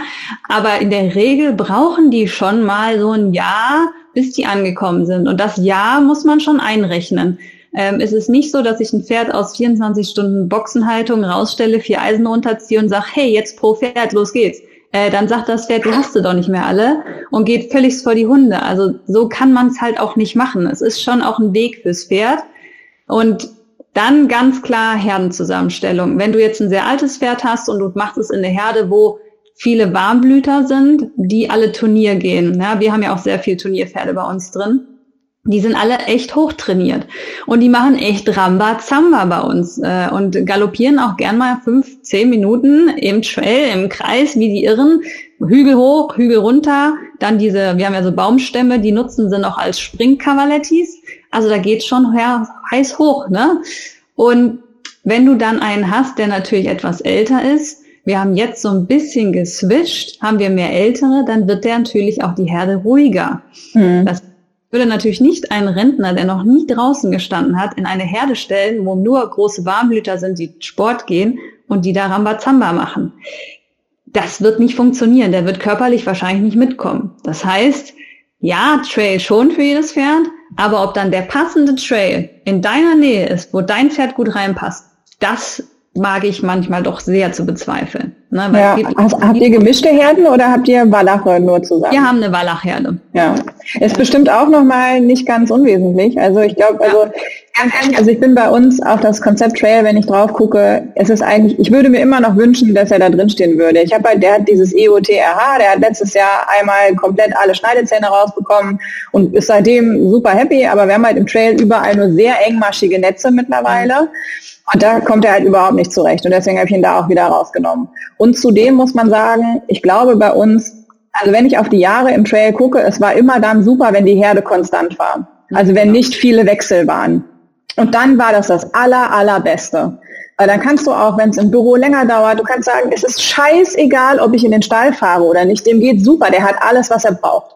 Und ähm, das ganz viele andere Haltungssysteme bieten diesen Komfort halt nicht. Und ähm, man muss sich viel mehr kümmern und man muss viel mehr für einen Ausgleich sorgen, den dieses System halt mitbringt. Aber ich konnte schon auch feststellen, gerade auch eben, wenn viel durchgewechselt ist und halt einfach das Management halt dann so war nach dem Motto, ja, wenn Pferd geht, kommt halt ein neues und dann ist das teilweise auch sehr oft hintereinander, dann ist das schon auch ganz schön kippelig da drin geworden und dann war da, glaube ich, auch das nicht für alle Pferde gut auszuhalten. Ist es auch nicht. Also wir gliedern zum Beispiel zwischen O und O, wie okay. quasi die Winterreifen, gliedern wir nicht ein. Also wenn Oktober äh, vor der Tür steht, kommt kein neues Pferd und das muss voll integriert sein, äh, schon im September. Dann gehen die Türen zu und wir nehmen niemand neuen, bis wieder wir quasi Ostern haben, also April, Mai, wenn die Wiese aufgeht, weil wir nur eingliedern, wenn die Wiesen offen sind. Ah, okay. Das heißt, ähm, eure Trailpferde gehen auch alle auf die Koppel? Genau, also die ist halt in der Mitte vom Trail und dann ist die Wiese halt offen im Sommer und dann können sie halt rein und rausgehen, wie sie halt genehm haben. Jetzt haben wir zugemacht, damit die Wiese natürlich geschont wird. Jetzt ähm, seit letzter Woche haben wir jetzt zu, weil das Wetter jetzt natürlich sehr lange gut war. Ähm, aber dann ist sie sehr stabil, die Herde im Winter. Und gerade im Winter, wenn die sich mal unterstellen müssen, es wird nass, es wird kalt, es wird sehr äh, windig auch noch Und dann kriegen die Pferde halt, wenn sie neu reinkommen und sie dürfen sich nicht unterstellen oder sie können nicht an die Heuraufen dran, weil sie halt neu sind und noch nicht integriert sind in die Herde und haben keinen Kumpel an der Seite, dann wird es doppelt schwer. Das heißt, wir haben uns dazu entschieden, das auf keinen Fall machen zu wollen. Und dann merkt man natürlich, dass wenn wir das halbe Jahr nicht integrieren, ist die Herde so stabil und so schön. Und wenn dann im Frühjahr neue kommen, und Gott sei Dank sind es dann immer nicht so viele, ähm, dann merkt man schon, dass die Pferde mehr Stress haben. Aber wenn das mhm. begrenzt ist auf eine kurze Zeit im Jahr, dann kann man damit leben. Aber wenn das natürlich jeden Monat drei Wechsel drin sind, dann ist auch irgendwas völlig falsch im Management, muss man sagen. Also das würde ich auch niemanden zumuten wollen. Ja, ich gucke auf die Uhr und würde uns ja. noch mit ein paar schnellen Fragen äh, äh, aus der Kiste rausfahren. Also ich stimme dir völlig zu und ich bin ähm, ja, also ich bin oft traurig, wenn ich dran denke, dass er nicht mehr im Trail wohnt, weil das war im Grunde genau das, was ich mir für ihn auch zum Altwerden gewünscht habe. Und ähm, ja, die Zeit, in der es stabil war, war wirklich die beste, wenn ich auf die auf die Zeit schaue, wo ich das Pferd hatte. Ähm, Fragen, schnelle Fragen zum Schluss. Veronika, hast du ein Guilty Pleasure im Reitsport? Ein was?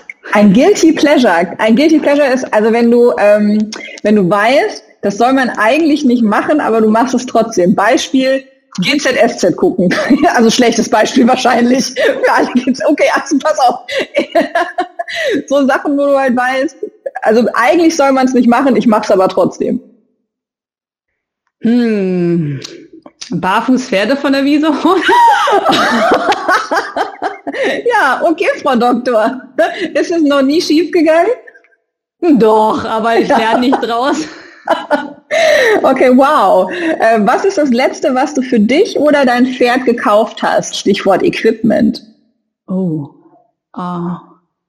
Da sagst du jetzt was. Ich bin ganz, ich bin kein Equipment-Fan. Ich bin so einer, mein Sattel ist 100 Jahre alt 100. Na gut, Vielseitigkeitsreiter. Bei euch ist doch, ja, ja sel selber gekauft, ja. Oh doch, da weiß ich was. Und zwar hatte ich noch ein, ähm, letztes, muss letztes Jahr gewesen sein, ein Nasenriemen mit Sperrriemen. Moment, du hast 2020 nichts gekauft? Ist es das, was du mir sagen willst? Ja, ich glaube schon. Ich bin nicht so die Shopping Queen. Ich kann das gar nicht. Also das ist nicht so meins. Du hast auch eine wirtschaftliche Verantwortung dem Reitsport gegenüber. du, das mache ich wett mit Fortbildungen, Büchern und so, aber okay. das ist jetzt nichts für Pferd. Also ich ja. habe letzte Woche ein Buch gekauft, aber das gilt wahrscheinlich ja dann nicht. Das ist ja kein Equipment. Welches Buch also, hast du gekauft? Ich habe äh, von Ina Gößmeier die fünf, fünf Pferdetypen. Ja, ne? cool. Also da geht ganz viel Geld rein, aber es ist ja jetzt kein Pferdeequipment, von daher, das zählt wahrscheinlich nicht so richtig. Aber da habe ich meinen Nasenriemen ausgetauscht, hm, weil, also äh, die Vielseitigkeit reite ich auf Mexikanisch und jetzt gibt's ja diese, dass man den Sperrriemen nicht mehr hat, sondern diese seitlichen den Sperrriemen anders angebracht hat. Weil ich ah, so wie bei diesem, bei diesem Miklem-Zaun, der quasi genau. so auf die Nervenbahnen im Kopf des Pferdes genau, besser Rücksicht nimmt bei der Verschnallung. Darauf, da habe ich investiert und habe da einen anatomisch besseren Nasenriemen gekauft. Okay, aber auch nur den Nasenriemen, ne? Also nur also den Nasenriemen, genau. ich bin Sparfuchs, es tut mir leid. Ich habe den einen rausgenommen und den anderen wieder reingearbeitet und mein Mann hat auch gesagt, die Trense hast du seitdem der drei, jetzt willst du nicht mal den ganzen, und dann gucke ich hier auf die Preise und dann denke ich mir so, what? Nein, will ich nicht. Aber irgendwie finde ich das voll schön. Also ich habe auch geschafft, equipmentmäßig mich sehr viel besser zu disziplinieren. Als ich mein, mein Pferd bekommen habe, war das bei mir ja quasi auch Wechsel vom Englischreiten ins Westernreiten. Das heißt, ich konnte einmal alles loslassen, was ich vom Westernreiten, äh, was ich vom Englischreiten noch hatte äh, und quasi mich neu ausstatten. Da bin ich aber auch ganz schön in die Falle gelaufen, weil man kann auch Sachen in vielen Farben haben und ah, dann kann man das, oh schlimm, das war wirklich, eine Zeit lang war das ganz, ganz schlimm. Ich habe mittlerweile, okay. Alles in Blau, dann braucht man auch nicht passend und so, weil dann ist alles passend. Also dann ist egal, was für eine Hose, was für eine Schabracke, ist alles in Blau. Das stimmt, das stimmt. Äh, passend ist mir noch nie gelungen, in meinem Leben wirklich drauf zu achten. Also unpassend Sachen, Farben und Muster kombinieren. Ich sag mal, da kann man auf mich zählen. Ähm, aber mittlerweile, ich habe auch mal ganz, also dann ne, kaufe ich mal einfach zwei Paar schwarze Glocken und noch ein paar braune und dann werden die so lange benutzt, bis die durch sind. Und das ist schon so. Hm, ja, ja dann, da läuft nämlich vorne im Trail, hat er Glocken drauf äh, weil der ja vorne Eisen für die äh, Vielseitigkeit hat. Im Winter ja. fließt er runter. Aber die Glocken, die muss ich meistens auch einmal im Jahr auswechseln, hast du recht. Die hätte ja. ich vielleicht, aber ob ich die dieses Jahr gekauft habe, das wüsste ich jetzt gar nicht. Oh Mann. okay. Ähm, bei welchem Thema ähm, findest du kein Ende? Was, ist, was liegt dir so am Herz, dass wenn du dich an, wenn du damit anfängst, dass du nicht mehr aufhören kannst? Ja, hast du ja gemerkt, ne? Also Pferdehaltung, ne? Haltungsform Pferd, ne? Beweg, jede Minu bewegte Minute ist eine gute Minute vom Pferd, denke ich immer. Und wenn ja. ich über Pferde und Bewegung und Schäden über Bewegungsmangel sprechen kann, dann äh, da kann ich Stunden zu referieren. Ja, oh, oh mein Gott, also ganz ehrlich, da dockst du bei mir direkt an mein schlechtes Gewissen wieder an, ne? weil wir haben jetzt Wintersaison und ähm, ich bin quasi im Moment, also ich zerreiße mich, dass dieses Pferd irgendwie morgens kommen die ein bisschen raus und dann haben die auch, wir haben, wir haben einen Winterauslauf bekommen, aber das hat kein Futter drauf. Das heißt, sie können halt nicht endlos lang da stehen. Da ist Wasser, aber das ist halt eher so, die spielen da auch drauf, die haben da auch Bock, aber dann nach einer Zeit müssen die halt rein. Und dann gucke ich jetzt halt immer, wer kann mit dem mittags noch spazieren gehen, damit er dann abends nochmal seine reguläre Bewegung kriegt oder wer kann die mittags nochmal rausstellen und so. Ist einfach, ich bin ich bin froh, dass wir ganz viele Leute haben, die das auch unterstützen, aber ich muss gerade sagen, der Winter ist gerade echt managementintensiv so. Ja. Und ich habe jetzt so ein Ding, äh, das kann ich dir gerade, da kann ich, pass auf, das zeige ich dir mal, sagst du mir mal, was du davon hältst. Ich will unseren Stallbetreiber mal fragen, ob ich das da in diesen Auslauf werfen darf. Warte mal, das habe ich der Gabi geschickt. Das sind so Schläuche, in die man Heu reinmachen kann. Weil wenn man denen ja ein bisschen Futter da drauf machen könnte, dann könnten die da ja auch länger stehen. Pass auf, da ist Screenshot von Facebook, kommt. Siehst du? Ah. Ja, das ist jetzt kommt mein Plan. Kommt natürlich so ein bisschen drauf an, was ihr auf dem Boden habt äh, bei euch im Winterauslauf. Wenn das, ja, hm, dann schwierig. dann würde ich eher auf so eine Heukiste gehen. Also ja, aber sie musste ja auch irgendwo wieder festmachen, ja, und dann hast du mhm. quasi bei der, ne, meinst du nicht? Wenn die, also diese großen, schweren aus Holz, die kannst du eigentlich hinstellen, die musst du eigentlich nicht festmachen. Ja, stimmt. Ja, also das so ein bisschen in die Richtung sind wir gerade am gucken, dass wir ein bisschen Futter drauf kriegen und dass sie dann auch draußen bleiben können. Aber ja, da erreichst du mein schlechtes Gewissen zu 100 Prozent, kann ich wirklich nur sagen. Über welches Thema könnte man sich mit dir streiten? Also wo fährst du schnell hoch? Wenn man was unfair zum Pferd wird. Also dieses, äh, der will mich verarschen, äh, das hat er extra gemacht. Ähm, da gibt's so ein paar Sachen, dass, äh, da werde ich ganz kritzig drauf. Also da könnte ich da, das ist leider was, was mir, was internetmäßig einem wahrscheinlich nicht mehr viel ähm, begegnet, wo ich dann auch so denke, äh, das ist schon so viel thematisiert worden, dass ich die Posts dazu bei Social Media auch schon nicht mehr lesen kann, wo ich mir so denke, ja, wir haben es jetzt verstanden, wir sollen nett zum Pferd sein. Aber wenn ich dann wieder draußen stehe und dann ropfen die in den Mäulern rum, dann hauen sie drauf und ähm, der muss aber jetzt so laufen und der muss da reingepresst werden und der Kopf muss runter und so. Und gerade wenn man, ich mache ja viel Turnierdienst, ich stehe also natürlich auch viel am Rand, da könnte ich richtig eklig werden.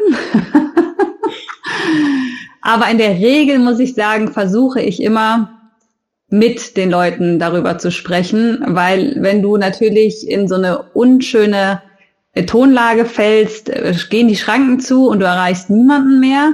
Und ich hinterfrage dann immer, warum machen die Leute das in dem Moment?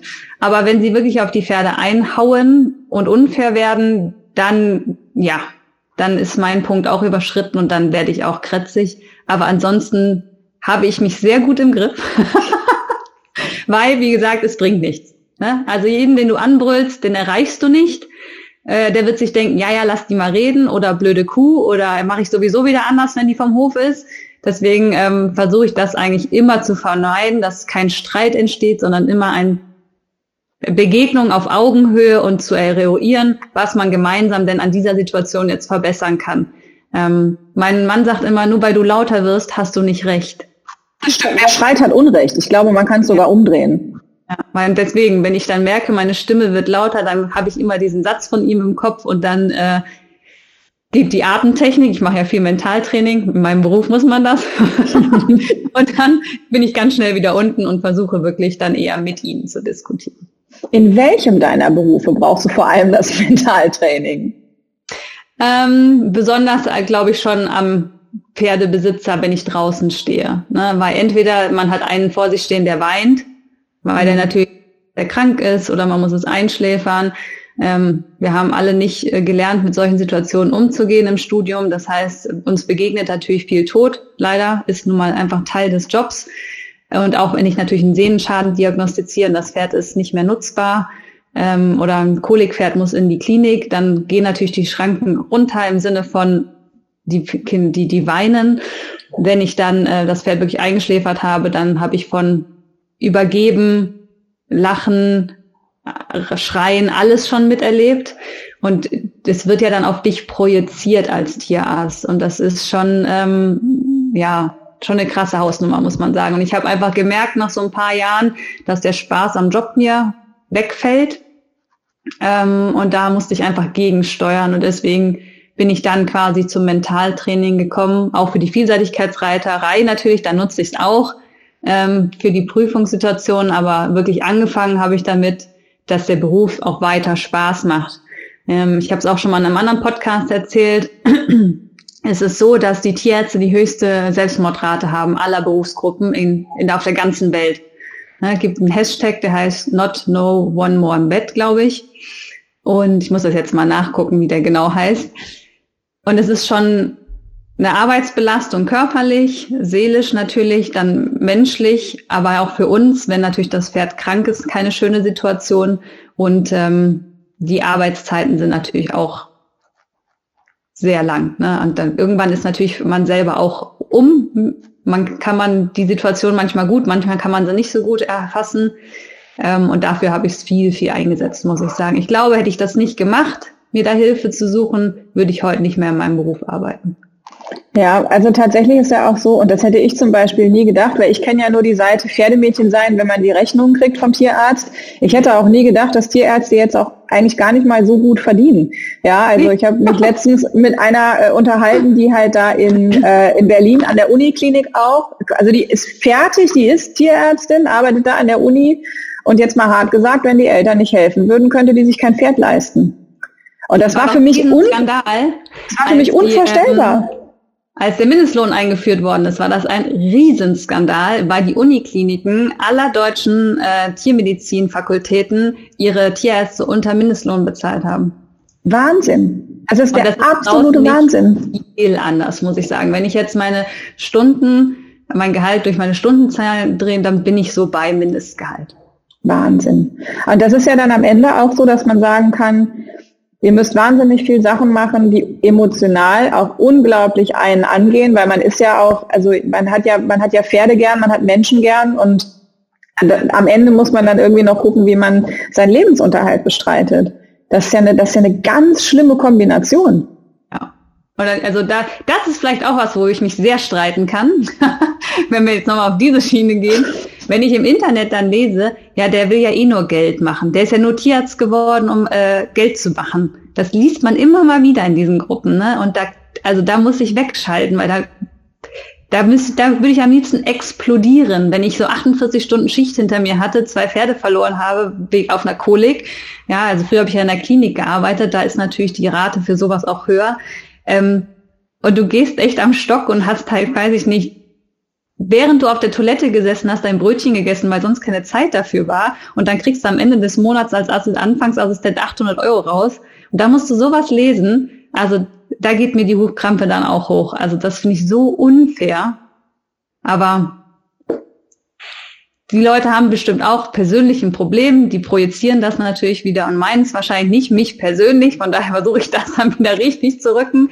Aber ähm, ja, das ist was, wo, wo ich mich auch dran knapse, wenn Leute glauben, dass wir rumfahren und aus Spaß äh, solche Dinge, also das ist, ist für mich dann manchmal ein bisschen unbegreiflich. Ja, gerade so, ich sag mal, sonntags abends ab 20 Uhr, da macht's ja auch besonders viel Spaß. Ne? Also so dann noch in so einen Offenstall, wo acht Meter Mist und auf der anderen Seite sieben Meter Matsch sind und wo man dann irgendwie, keine Ahnung, wie lange da steht. Wir wissen doch mal nichts. Also das ist doch einfach, das macht doch richtig viel Laune. Nee, aber also ich meine das, also ich muss, ich meine das jetzt wirklich ganz ernst und ich habe einen ganz großen Respekt gegenüber Menschen, die in, in, den Berufen dann arbeiten, weil zum einen, weil man ihre Dedication so spüren kann, ja, und ich finde, das kommt dir auch aus jeder Pore. So, also es ist einfach auf so eine Art, ist diese, diese, dieses, diese, es ist alles so unfassbar authentisch und es ist so echt und so ehrlich, dass ich dann auch wieder denke, so, ja, aber dann, also Gott sei Dank gibt's das dann doch, dass es halt Leute gibt, die das machen, weil wegen dem Geld kann es ja schon mal nicht sein, so. aber ey, ganz, am liebsten höre ich dann immer den Satz, ja, aber Sie sind ja Dienstleister. Dann denke ich mir so, nein, ich bin ein Heilberuf, ich bin kein Dienstleister. Ja, das ist auch, also ich meine, ich weiß ja ungefähr damals, als ich beim Radio war, haben ja auch alle gedacht, ja, die ist beim Radio, die ist reich. Nee, man, ein bisschen nicht. Ja, also ganz im Ernst, das Gegenteil ist der Fall. Ja, das ist auch teilweise, würde das auch mit keinem Tarif durchgehen, was da gelaufen ist. Und ähm, ja, aber offensichtlich hat man halt so das Bild, äh, ähm, äh, dass irgendwie Tierärzte auch sehr, sehr wohlhabend auf jeden Fall sind. Ähm, ich bin aber auch äh, welche, die eine eigene Praxis haben, die sind auch sehr wohlhabend, aber die haben auch wirklich hart dafür gearbeitet. Und es gibt hundert andere Berufe, die auch sehr, sehr hart arbeiten und total unterbezahlt sind. Also da sind wir nicht alleine auf der Flur, muss ich sagen. Ähm, da muss sich noch viel verbessern. Jetzt ist ja Prävention auch ein spannendes Thema, weil am Ende ist ja schön auch, in Anführungszeichen, jetzt meine ich jetzt gar nicht böse, aber wenn man euch weniger braucht und genau. durch mehr Prävention. lieber präventiv arbeiten. Ja. Ja, und also wo siehst du denn da die Möglichkeiten vom Tierarzt jetzt zu sagen, äh, hier gehen wir mal in die, in, die, äh, in die Prävention mit rein mit unseren Kunden? Also ich würde gerne viel mehr Beratung machen. Also sprich, dass man ähm, jetzt anruft und sagt, ja, kannst du mal vorbeischauen und gucken, wo ich jetzt an mir und meinem Pferd arbeiten kann. Und dann gucken wir uns äh, meinetwegen die Fütterung, die Haltung, ähm, das Training an, das Equipment an, äh, meinetwegen jetzt aus meiner chiropraktischen Sicht auch noch das Pferd muskulär und äh, die Gelenkmobilisation. Und dann muss ich ja gar nicht äh, die Futterberatung machen, aber ich muss erkennen, hier ist Handlungsbedarf. Ne? Und das ist ja auch mhm. das, was meinem Online-Kurs das Ziel ist, dass du als Pferdebesitzer erkennst, hier ist Handlungsbedarf und dir dann den Experten holst. Und diese Beratungstätigkeiten, die machen wir viel zu wenig. Viel zu wenig. Äh, wahrscheinlich auch, weil wir dann wieder sehr eng getaktet sind.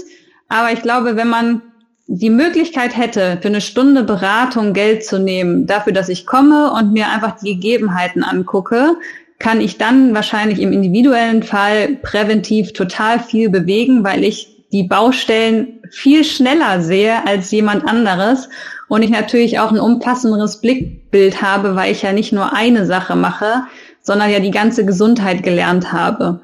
Also das wäre so ein Punkt, was natürlich toll wäre, wo wir mehr machen könnten. Ähm, und dann natürlich auch Schulungen, ne, so wie ich es jetzt auch mache, Dozententätigkeiten. Also im Internet gibt es so viele Pferdeblogs, aber Tierärzte sind nicht so viel vertreten. Also wer macht schon digital jetzt viel? Äh, im Fortbildungsbereich. Kai Kreling, ne? Ähm, ja, ich noch. Und dann wird's halt schon dünn, so muss man sagen, tierärztemäßig. Also ich glaube, dass wir als Tierärzte viel mehr ähm, Patientenbesitzer Ausbildung in Fokus legen sollten. Und das haben wir so ganz abgegeben. Also es gibt ja 100 Schulen, die Physio, Osteo, ach, da gibt's, was es da alles gibt. Ähm, aber das macht, wird, wird alles nicht von Tierärzten gemacht. Und das, da, da glaube ich, ist ganz viel Handlungsbedarf da, dass da vielleicht der Tierarzt auch noch mehr mit einsteigen könnte. Und wenn man natürlich auch früher anruft, also wenn die Leute sensibilisiert sind und sie sehen, ach guck mal, jetzt hat das äh, Pferd eine erhöhten Atemfrequenz und nicht erst anrufen, wenn sie husten, dass man da sensibilisiert, dann könnte ich auch da schon jetzt nicht behandlungstechnisch im Sinne von Schleimlöser und Co. geben, aber dass man da schon mal alternativmedizinisch auch schon mal mit unterstützt, dass wir da zwar schon in die Behandlung, aber nicht in die, in in die chronischen Phasen schon reinrutschen, dass wir sie halt noch früher erwischen. Ne? Aber der größte Hebel ist sicherlich die Beratung. Nur dafür müsste man halt auch bezahlen wollen. Ne? Finde ich aber ehrlich gesagt einen, einen, total schönen Ansatz. Also dieses Check-up ist ja nun wirklich was, ähm, wo man sagen kann, ähm, also am Ende, man profitiert total davon. Und es wird ja jetzt auch, je nachdem, wie man das gestaltet, das könnte ich mir sogar digital vorstellen. Ja, also dass man halt einfach sagt, man bereitet halt ein paar Dinge vor. Ich habe ja mal, als Corona anfing, habe ich über ein Konzept virtuelles Western-Training nachgedacht. Mhm. Ja, weil natürlich auch ganz viele Trainer in die Situation gekommen sind, dass sie nicht mehr äh, jetzt rausfahren konnten zum Trainieren. Ähm, und dann am Ende natürlich sofort die Frage war, was kann man denn digital machen? Und ich mache digital sehr gerne auch viele Sachen und habe dann eben drüber nachgedacht, wie das sich darstellen sollte. Und bin aber eigentlich ganz schnell an den Punkt gekommen, dass ich glaube, es reicht eigentlich gar nicht, sich nur zu fragen, wie man jetzt so diese Unterrichtsmechanik mhm abbilden kann, weil das ist trivial. Das ist eine Kamera und ein Mikrofon. Da braucht man jetzt, auf, ist keine Rocket Science. Jetzt kann man sich dafür fragen, wie müssen vielleicht die Winkel enger oder weiter sein, damit eine bestmögliche Darstellung und Kommunikation auch zueinander möglich ist. Aber das ist ja gar nicht, also das ist für mich nicht virtuelles Training, sondern Training ist für mich auch immer Bestandsaufnahme. Also ich muss auch immer gucken, wo sind wir gerade und äh, was machen wir und wo wollen wir hin. Ja, und dann bist du ja ganz schnell auch in einem Bereich, wo man dann sagen muss, jetzt müsste man sich das alles mal angucken. Jetzt müsste man sich das Pferd einmal exterieur ungesattelt angucken, gerne auch an der Longe in allen Gangarten mal äh, oder im Freilauf geradeaus auf dem Asphalt. Dann müsstest du dir das gesattelt unterm Reiter mal in allen Gangarten gebogen und gerade angucken. Dann müsste der noch ein bisschen was erzählen. Und dann könnte man mal sagen, okay, pass auf, jetzt bekommst du mal vielleicht auch von verschiedenen Leuten eine Einschätzung dazu. Und ich finde, dann wird es ganz, ganz spannend, wenn du sozusagen deine digitale Setkarte da machen kannst und dann geben dir unterschiedliche Leute, die Kompetenzen in verschiedenen Bereichen haben, vielleicht dahingehend ein Feedback. Und dann irgendwann ist aber Corona auf der Arbeit auch zu wichtig geworden und habe ich aufgehört, das zu verfolgen. Aber so, das ist so, also das war so mein Ansatz, äh, den ich damals verfolgt habe. Und der geht eigentlich mehr ins, wir gucken rein und wir beraten und begleiten euch auch. Und wir ja. kommen halt nicht nur, wenn es brennt. Ja, und dazu genau. gehört für mich auch immer der Tierarzt, der das kennt. So. Ja, und äh, wie gesagt, daraus ist ja dann der Online-Kurs damals entstanden. Da begleite ich sie ja auch vier Monate und da geht's genau um diese Punkte, weil ist ja schön, wenn du ein Top-Training hast. Wenn du aber eine scheiß Futterration hast und deine Haltung halt unterirdisch ist, ja, dann wirst du nicht dahin kommen, wo du hin willst und dein Pferd wird auch nicht gesund bleiben. Ja, wenn du eine tolle Futterration hast, dein Pferd aber geritten wird wie Hulle und dein Sattel halt einfach überhaupt nicht passt, kommst du auch nicht weiter. Also es hilft halt auch einfach nicht, nur eine Sache anzugucken. Das kann nicht funktionieren, weil es ja so ein Rädersystem ist, was ineinander sich greift. Und deswegen dieser mal rauszoomen und mal das große Ganze angucken und sich nicht in diesen ganzen Details zu verlieren, weil die Leute sind dann manchmal so, ja, aber die Ration ist ja dann, ich habe keine Heuanalyse, also ist meine Ration ja gar nicht so wie in der Realität. Ja, das muss sie auch nicht. Sie muss grob funktionieren. Einmal bilanzieren, ausrechnen. Wir können nie die Realität abbilden. Das funktioniert nicht. Aber aus diesen Mini-Details rauszugehen, mal alles anzugucken und dann durch das Leben zu verändern, ich glaube, damit haben wir einen viel größeren Hebel als diese Winzigkeiten, die dann am Ende gar nicht, ja, nicht kriegsentscheidend sind. Hm. Ach, total schön. Also ich werde mir den Online-Kurs auch nochmal angucken. Du hast ja aktuell eine Warteliste für April. Äh, ja, genau, dann geht es geschlossen, ja. Genau, dann geht es da wieder los. Ähm, und äh, alle, die äh, aktuell sich an der Charity-Aktion beteiligen, die können einen ja. äh, Erste-Hilfe-Kurs auch bei dir mitmachen. Genau, der ist quasi komplett online. Es ist ein Teil aus dem großen Kurs, aber da begleite ich sie nicht. Das heißt, der ist das ganze Jahr offen. Also den können Sie auf jeden Fall äh, jederzeit machen. Und da ist auch der Gesundheitscheck drin, Verbandslehre drin und da sponsere ich sehr, sehr gerne einen kompletten Zugang äh, für deine Charity-Aktion. Ich finde total toll, äh, äh, dass du mitmachst. Und also ich meine, am Ende, ich hatte mir das ja gestern so vorgestellt, ich mache erstmal so ein ganz kleines Posting und sag mal, okay, pass auf, Leute, das gibt's jetzt. Und dann hat es irgendwie plötzlich so Peng gemacht, dann ist mir das quasi in der Hand explodiert und alle wollten sofort ihre Lose kaufen. Gut, da kann man das halt jetzt schon. Und äh, über Nacht äh, sind halt auch die ersten 250 Euro jetzt schon zusammengekommen. Ach, schön. Ja, und äh, am Ende ist ja so, ähm, ich, also ich freue mich gerade riesig, wie, wie auch die Bereitschaft ist von Leuten einerseits zu, zu sagen, hier ist eine Dienstleistung oder hier ist ein Sachpreis äh, wo die Leute was von haben. Und ich freue mich so, dass ganz viele Sachen dabei sind, wovon man am Ende auch schlauer wird. Weißt du, es ist halt nicht nur, hier ist die Decke und hier ist das Halfter, ja. sondern es sind wirklich ganz viele Sachen dabei, wo ich auch sage, das führt am Ende dazu, dass wir alle ein bisschen nachdenken bei ganz vielen Sachen und dass wir für unsere Pferde uns auch weiterentwickeln. Und das ist das. Und wenn dann am Ende noch was rauskommt, wo man helfen kann, dann bin ich einfach mega happy. Also ich, ich finde es jetzt schon toll. Sehr gut. Ja, also dann bleibt mir eigentlich für heute nur noch, mich bei dir ganz herzlich für deine Zeit zu bedanken. Deine Tochter schläft offensichtlich immer noch. Nee, nee, nee. Nee? Der, der, Papa hat sie geholt. ich wollte schon sagen, da musst du wahrscheinlich demnächst mal an der Wiege wackeln. Das ist mal nee, nee, nee. So lange schläft die nicht mehr tagsüber. Aber ah. der Papa ist heute ja Wochenende, von daher ist er gerade hier draußen am, an uns vorbeigeschlichen. Ich habe es gehört und hat das Kind geholt. Und ich glaube, es hat auch einmal geklingelt. Ich glaube, die Oma ist auch schon da. Oh, wie schön. Ja, dann will ich dich gar nicht weiter aufhalten. Ich habe eine letzte Frage, nämlich, äh, weil dein Pferd Chaos heißt. Warum heißt dein Pferd Chaos? Äh, der ist ja selbst gezogen. Ja. Und äh, ja, der ist als Fohlen. Wir haben quasi äh, zum Fressen äh, zum Heu haben wir so Längsgitter, wo die durchgucken und dann vom Boden ja. draußen pressen. Und dann hat er sich ganz lang gemacht und dann ist er da immer rausgeplumpst, ist durch den ganzen äh, Raum da gerannt und hat alles äh, verwüstet. Und okay. deswegen heißt er Chaos und das ist halt geblieben. Okay, ich denke, ich verstehe. Wie das so ist mit diesen Spitznamen. Ähm, weil er musste auch mit C anfangen und das hat sich dann so ergeben und deswegen ist er Chaos geblieben. Und er ist schon, ja, auf, auf den Turnieren sagen die Leute immer, oh, der Name ist wohl Programm, weil wenn er die mhm. Glocke hört, dann macht er Jiha und streckt alle Viere von sich. Da muss man ihm kurz einmal loben und sagen, es geht jetzt los und dann geht's auch gesittet los. Aber das Grüßen ist eigentlich eher immer so auf einem bis keinem Bein. Ja, also ich kann an der Stelle ergänzen, der Dicky heißt Dicky, weil ich auf dem Turnier mal ganz doll angekackt worden bin von so zwei Mädels. Ähm, dass es schon eine ganz schöne Frechheit wäre, mit einer schwangeren Stute auf dem Turnier aufzuschlagen. Gut, also der Herr Dicky ist ja, ja ein Wallach. Und ehrlich oh gesagt, also, aber also es war für mich auch so ein initialer Zünder eigentlich, weil tatsächlich, ich habe mir dann die Bilder angeguckt nachher, ähm, die dort gemacht worden sind. Und das war der erste Moment, wo ich wirklich verstanden habe, dass der wirklich zu dick ist. Ja, also das war, äh, ich habe das bis dahin auch nicht gesehen und ich habe das geleugnet. Und aber also durch diese, diesen Vorwurf der schwangeren Stute, äh, ist das dann, äh, dann auch bei ja, mir angekommen. Da, wo es weh tut ja. und wo man sich angegriffen fühlt. Da ja. haben die Leute meistens recht.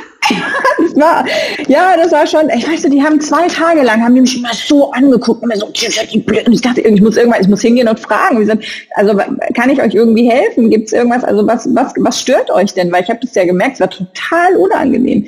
Das ist eine Riesenfrechheit, eine schwangere Stute aufs Turnier ziehen, drei Tage hintereinander in so viel Prüfungen. Jetzt muss man sagen, der hatte fünf Prüfungen in drei Tagen, das ist jetzt wirklich nicht so, dass man sagen kann, dass das belastungsmäßig zu schlimm war. Und er ist halt auch ein Wallach, der war einfach nur ein bisschen dick.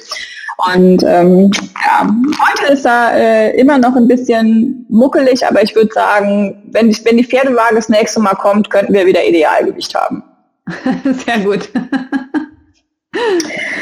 Ja, also Veronika, es war wie ein großes Fest. Ich bedanke mich ja, ganz auch. herzlich bei dir. Ich freue mich, dich bald in einem oder mehreren Online-Formaten weiter zu verfolgen. Ich werde mich bemühen. Ich werde ja ab Januar wieder in die Praxis einsteigen, weil meine Elternzeit ja rum ist. Ja. Von daher mal gucken, wie dolle ich das dann noch so weiterführe. Aber ich habe es ja nebenberuflich gestartet. Ich denke, ich werde es wohl trotzdem noch weitermachen. Es macht auch viel zu viel Freude. Und äh, ja, es war wirklich richtig, richtig nett mit dir. Gerne das freut wieder. mich. Das freut mich. Ja, also ich würde auch nicht ausschließen, dass ich noch Fragen habe. So, ich melde mich dann nochmal. Oh Gott, wir müssen noch eine Sache machen. Normalerweise ja. mache ich immer das als allererstes mit meinen Gästen auf meinem iPad. Die müssen ein Pferd malen. Ähm, ich habe so eine große Collage, wo von jedem meiner Gäste ein gemaltes Pferd drauf ist. Jetzt kann ich dir schlecht mein iPad hier durchreichen, aber ähm, du hast bestimmt, du sitzt im Büro, du hast einen Zettel und einen Stift Kannst ja. du ein Pferd malen und mir das Foto geben? Wie hübsch muss es denn sein? Ich kann dir mal die, warte, ich zeig dir mal die anderen. Du, du wirst sehen, da nee, warte, ich zeichne dir das, ich zeichne dir das, wie ich meine Sachen auf dem Erste-Hilfe-Kurs oder meinen Sachkundenlehrgang immer mache. Ja. Ich bin nämlich eine ganz schlechte Zeichnerin. Hier mal ein Bein, äh, wobei sieht man jetzt gar nicht wahrscheinlich. Doch, so sieht, hä, wie muss ich das dann halten, dass man hier was sieht? Aber hm. wie gesagt, ich mal mein Sachkundepferd. Okay, ich bin gespannt. Es führt immer zu Gelächter. Ich weiß gar nicht warum. Warte. Kannst du es ein bisschen höher halten? Ja, okay. Da kann man alles dran zeigen, wenn man möchte. Hm, ja, vor allem das Problem mit dem Gewicht kann man daran gut zeigen. Ja, Würdest du mir davon mit dem Handy noch ein Foto gerade so von oben machen? Das kannst du mir dann im Messenger schicken. Das wäre ganz toll. Mache ich nachher bei besserem Licht. Super. Wir können uns noch fotografieren. Das sollten wir auf jeden Fall machen. Perfekt. Ein Traum. Also das war mir wirklich, ähm, das hat mir richtig Spaß gemacht. Ich hatte ja ganz ja. doll Bedenken vorher mit den Video-Interviews, weil ich eigentlich die ganze Zeit keine Interviews gemacht habe weil es mir halt schon irgendwie wichtig ist, mit den Leuten an einem Ort zu sein und auch ein Gefühl füreinander zu kriegen. Und ich meine, wir haben reell noch nie miteinander gesprochen vorher. Nö. Ne, also das war nicht klar, dass das cool wird. so. Ich mache es ja immer so. Ja. Und ich kann dir sagen, es ist nicht immer so einfach. Also äh, gut, aber das, ich glaube, das wäre auch dann in echt nicht immer so einfach. Es gibt halt Leute, die, denen fällt das so sehr, sehr schwer. Ja. Die sind sehr, sehr aufgeregt, wenn dann ja. der rote Punkt leuchtet. Auf und dann Fall. wird das Interview geben, aber du als Radiomensch wirst das durchwissen, äh, ist es manchmal holprig. Ja, wobei Aber ich immer, also gerade immer, das war eigentlich mein liebster Anspruch, Leute irgendwie locker zu quatschen, die ja. halt nicht locker waren. Und dann macht genau. es umso mehr Spaß, wenn du es schaffst, mit denen eine Atmosphäre zu schaffen, wo die vergessen, dass es ein Mikro gibt. Und ich meine, im Studio hast du noch diesen riesen ja. Plopschutz vor dir. Das heißt, du kannst dem anderen kaum in die Augen gucken. Ja, genau. Aber ey, ganz ehrlich, da bin ich ja auf dem Dilettantismus-Level mittlerweile. Ich habe ein, ein Rode-Mikrofon, so ein großes Steckmikro, was ich mitnehme für draußen. Da kannst du dich neben Traktor setzen und aufnehmen. So gut ist das quasi von der Geräuschreduzierung. Und dann habe ich noch so kleine Havaliers zum Anstecken. Das ist auch gut. Damit kann man sich, wenn man im normalen Raum irgendwie ist, steckt man das jedem an. Dann vergisst derjenige das halt auch. Ja. Ne? Dann pinnst du dem halt einfach hier sowas an die Jacke und dann kannst du quatschen. Und ansonsten bin ich mittlerweile auch überzeugt, dass also keiner hört Podcasts wegen der super Qualität sondern es geht einfach um die Leute, die da reden und es geht um die Sachen, die sie besprechen. Und dann ist am Ende dieses, wie kann man das jetzt maximal pimpen, damit es geil sich anhört? Da musste ich am Anfang viel loslassen, weil natürlich durch meinen Hintergrund, ich bin ja früher immer nach Hause geschickt worden, wenn ich so Beiträge mitgebracht habe und die halt sich ein bisschen rauschig angehört haben. Sabine, das Thema ist gut, aber das können wir so nicht senden. Ja, aber, aber guck mal, das ist, das ist so lustig, was der erzählt. Ja, aber das rauscht. Ja, aber mach doch nichts. Oh nee, da habe ich auch nicht den Anspruch. Ich bin ja sehr lean. Ich schneide auch nicht. Ich ähm, Gar da habe ich keine Zeit für. Da habe ich keine Zeit für. Mhm. Ja, da muss also, dann richtig was schiefgegangen sein, aber nein, in der Regel schneide ich nicht. Das finde ich sehr, sehr gut. Also ich glaube, wir werden uns auf jeden Fall wiederhören. Es hat mir ganz großen Spaß mit dir gemacht. Ich wünsche dir ein wunderschönes Wochenende. Grüß die Familie, ja. die komplette Reiterfamilie und hab eine gute Zeit mit dem Chaos. Mache ich, gehe jetzt reiten. Vielen Dank. Gerne, tschüss.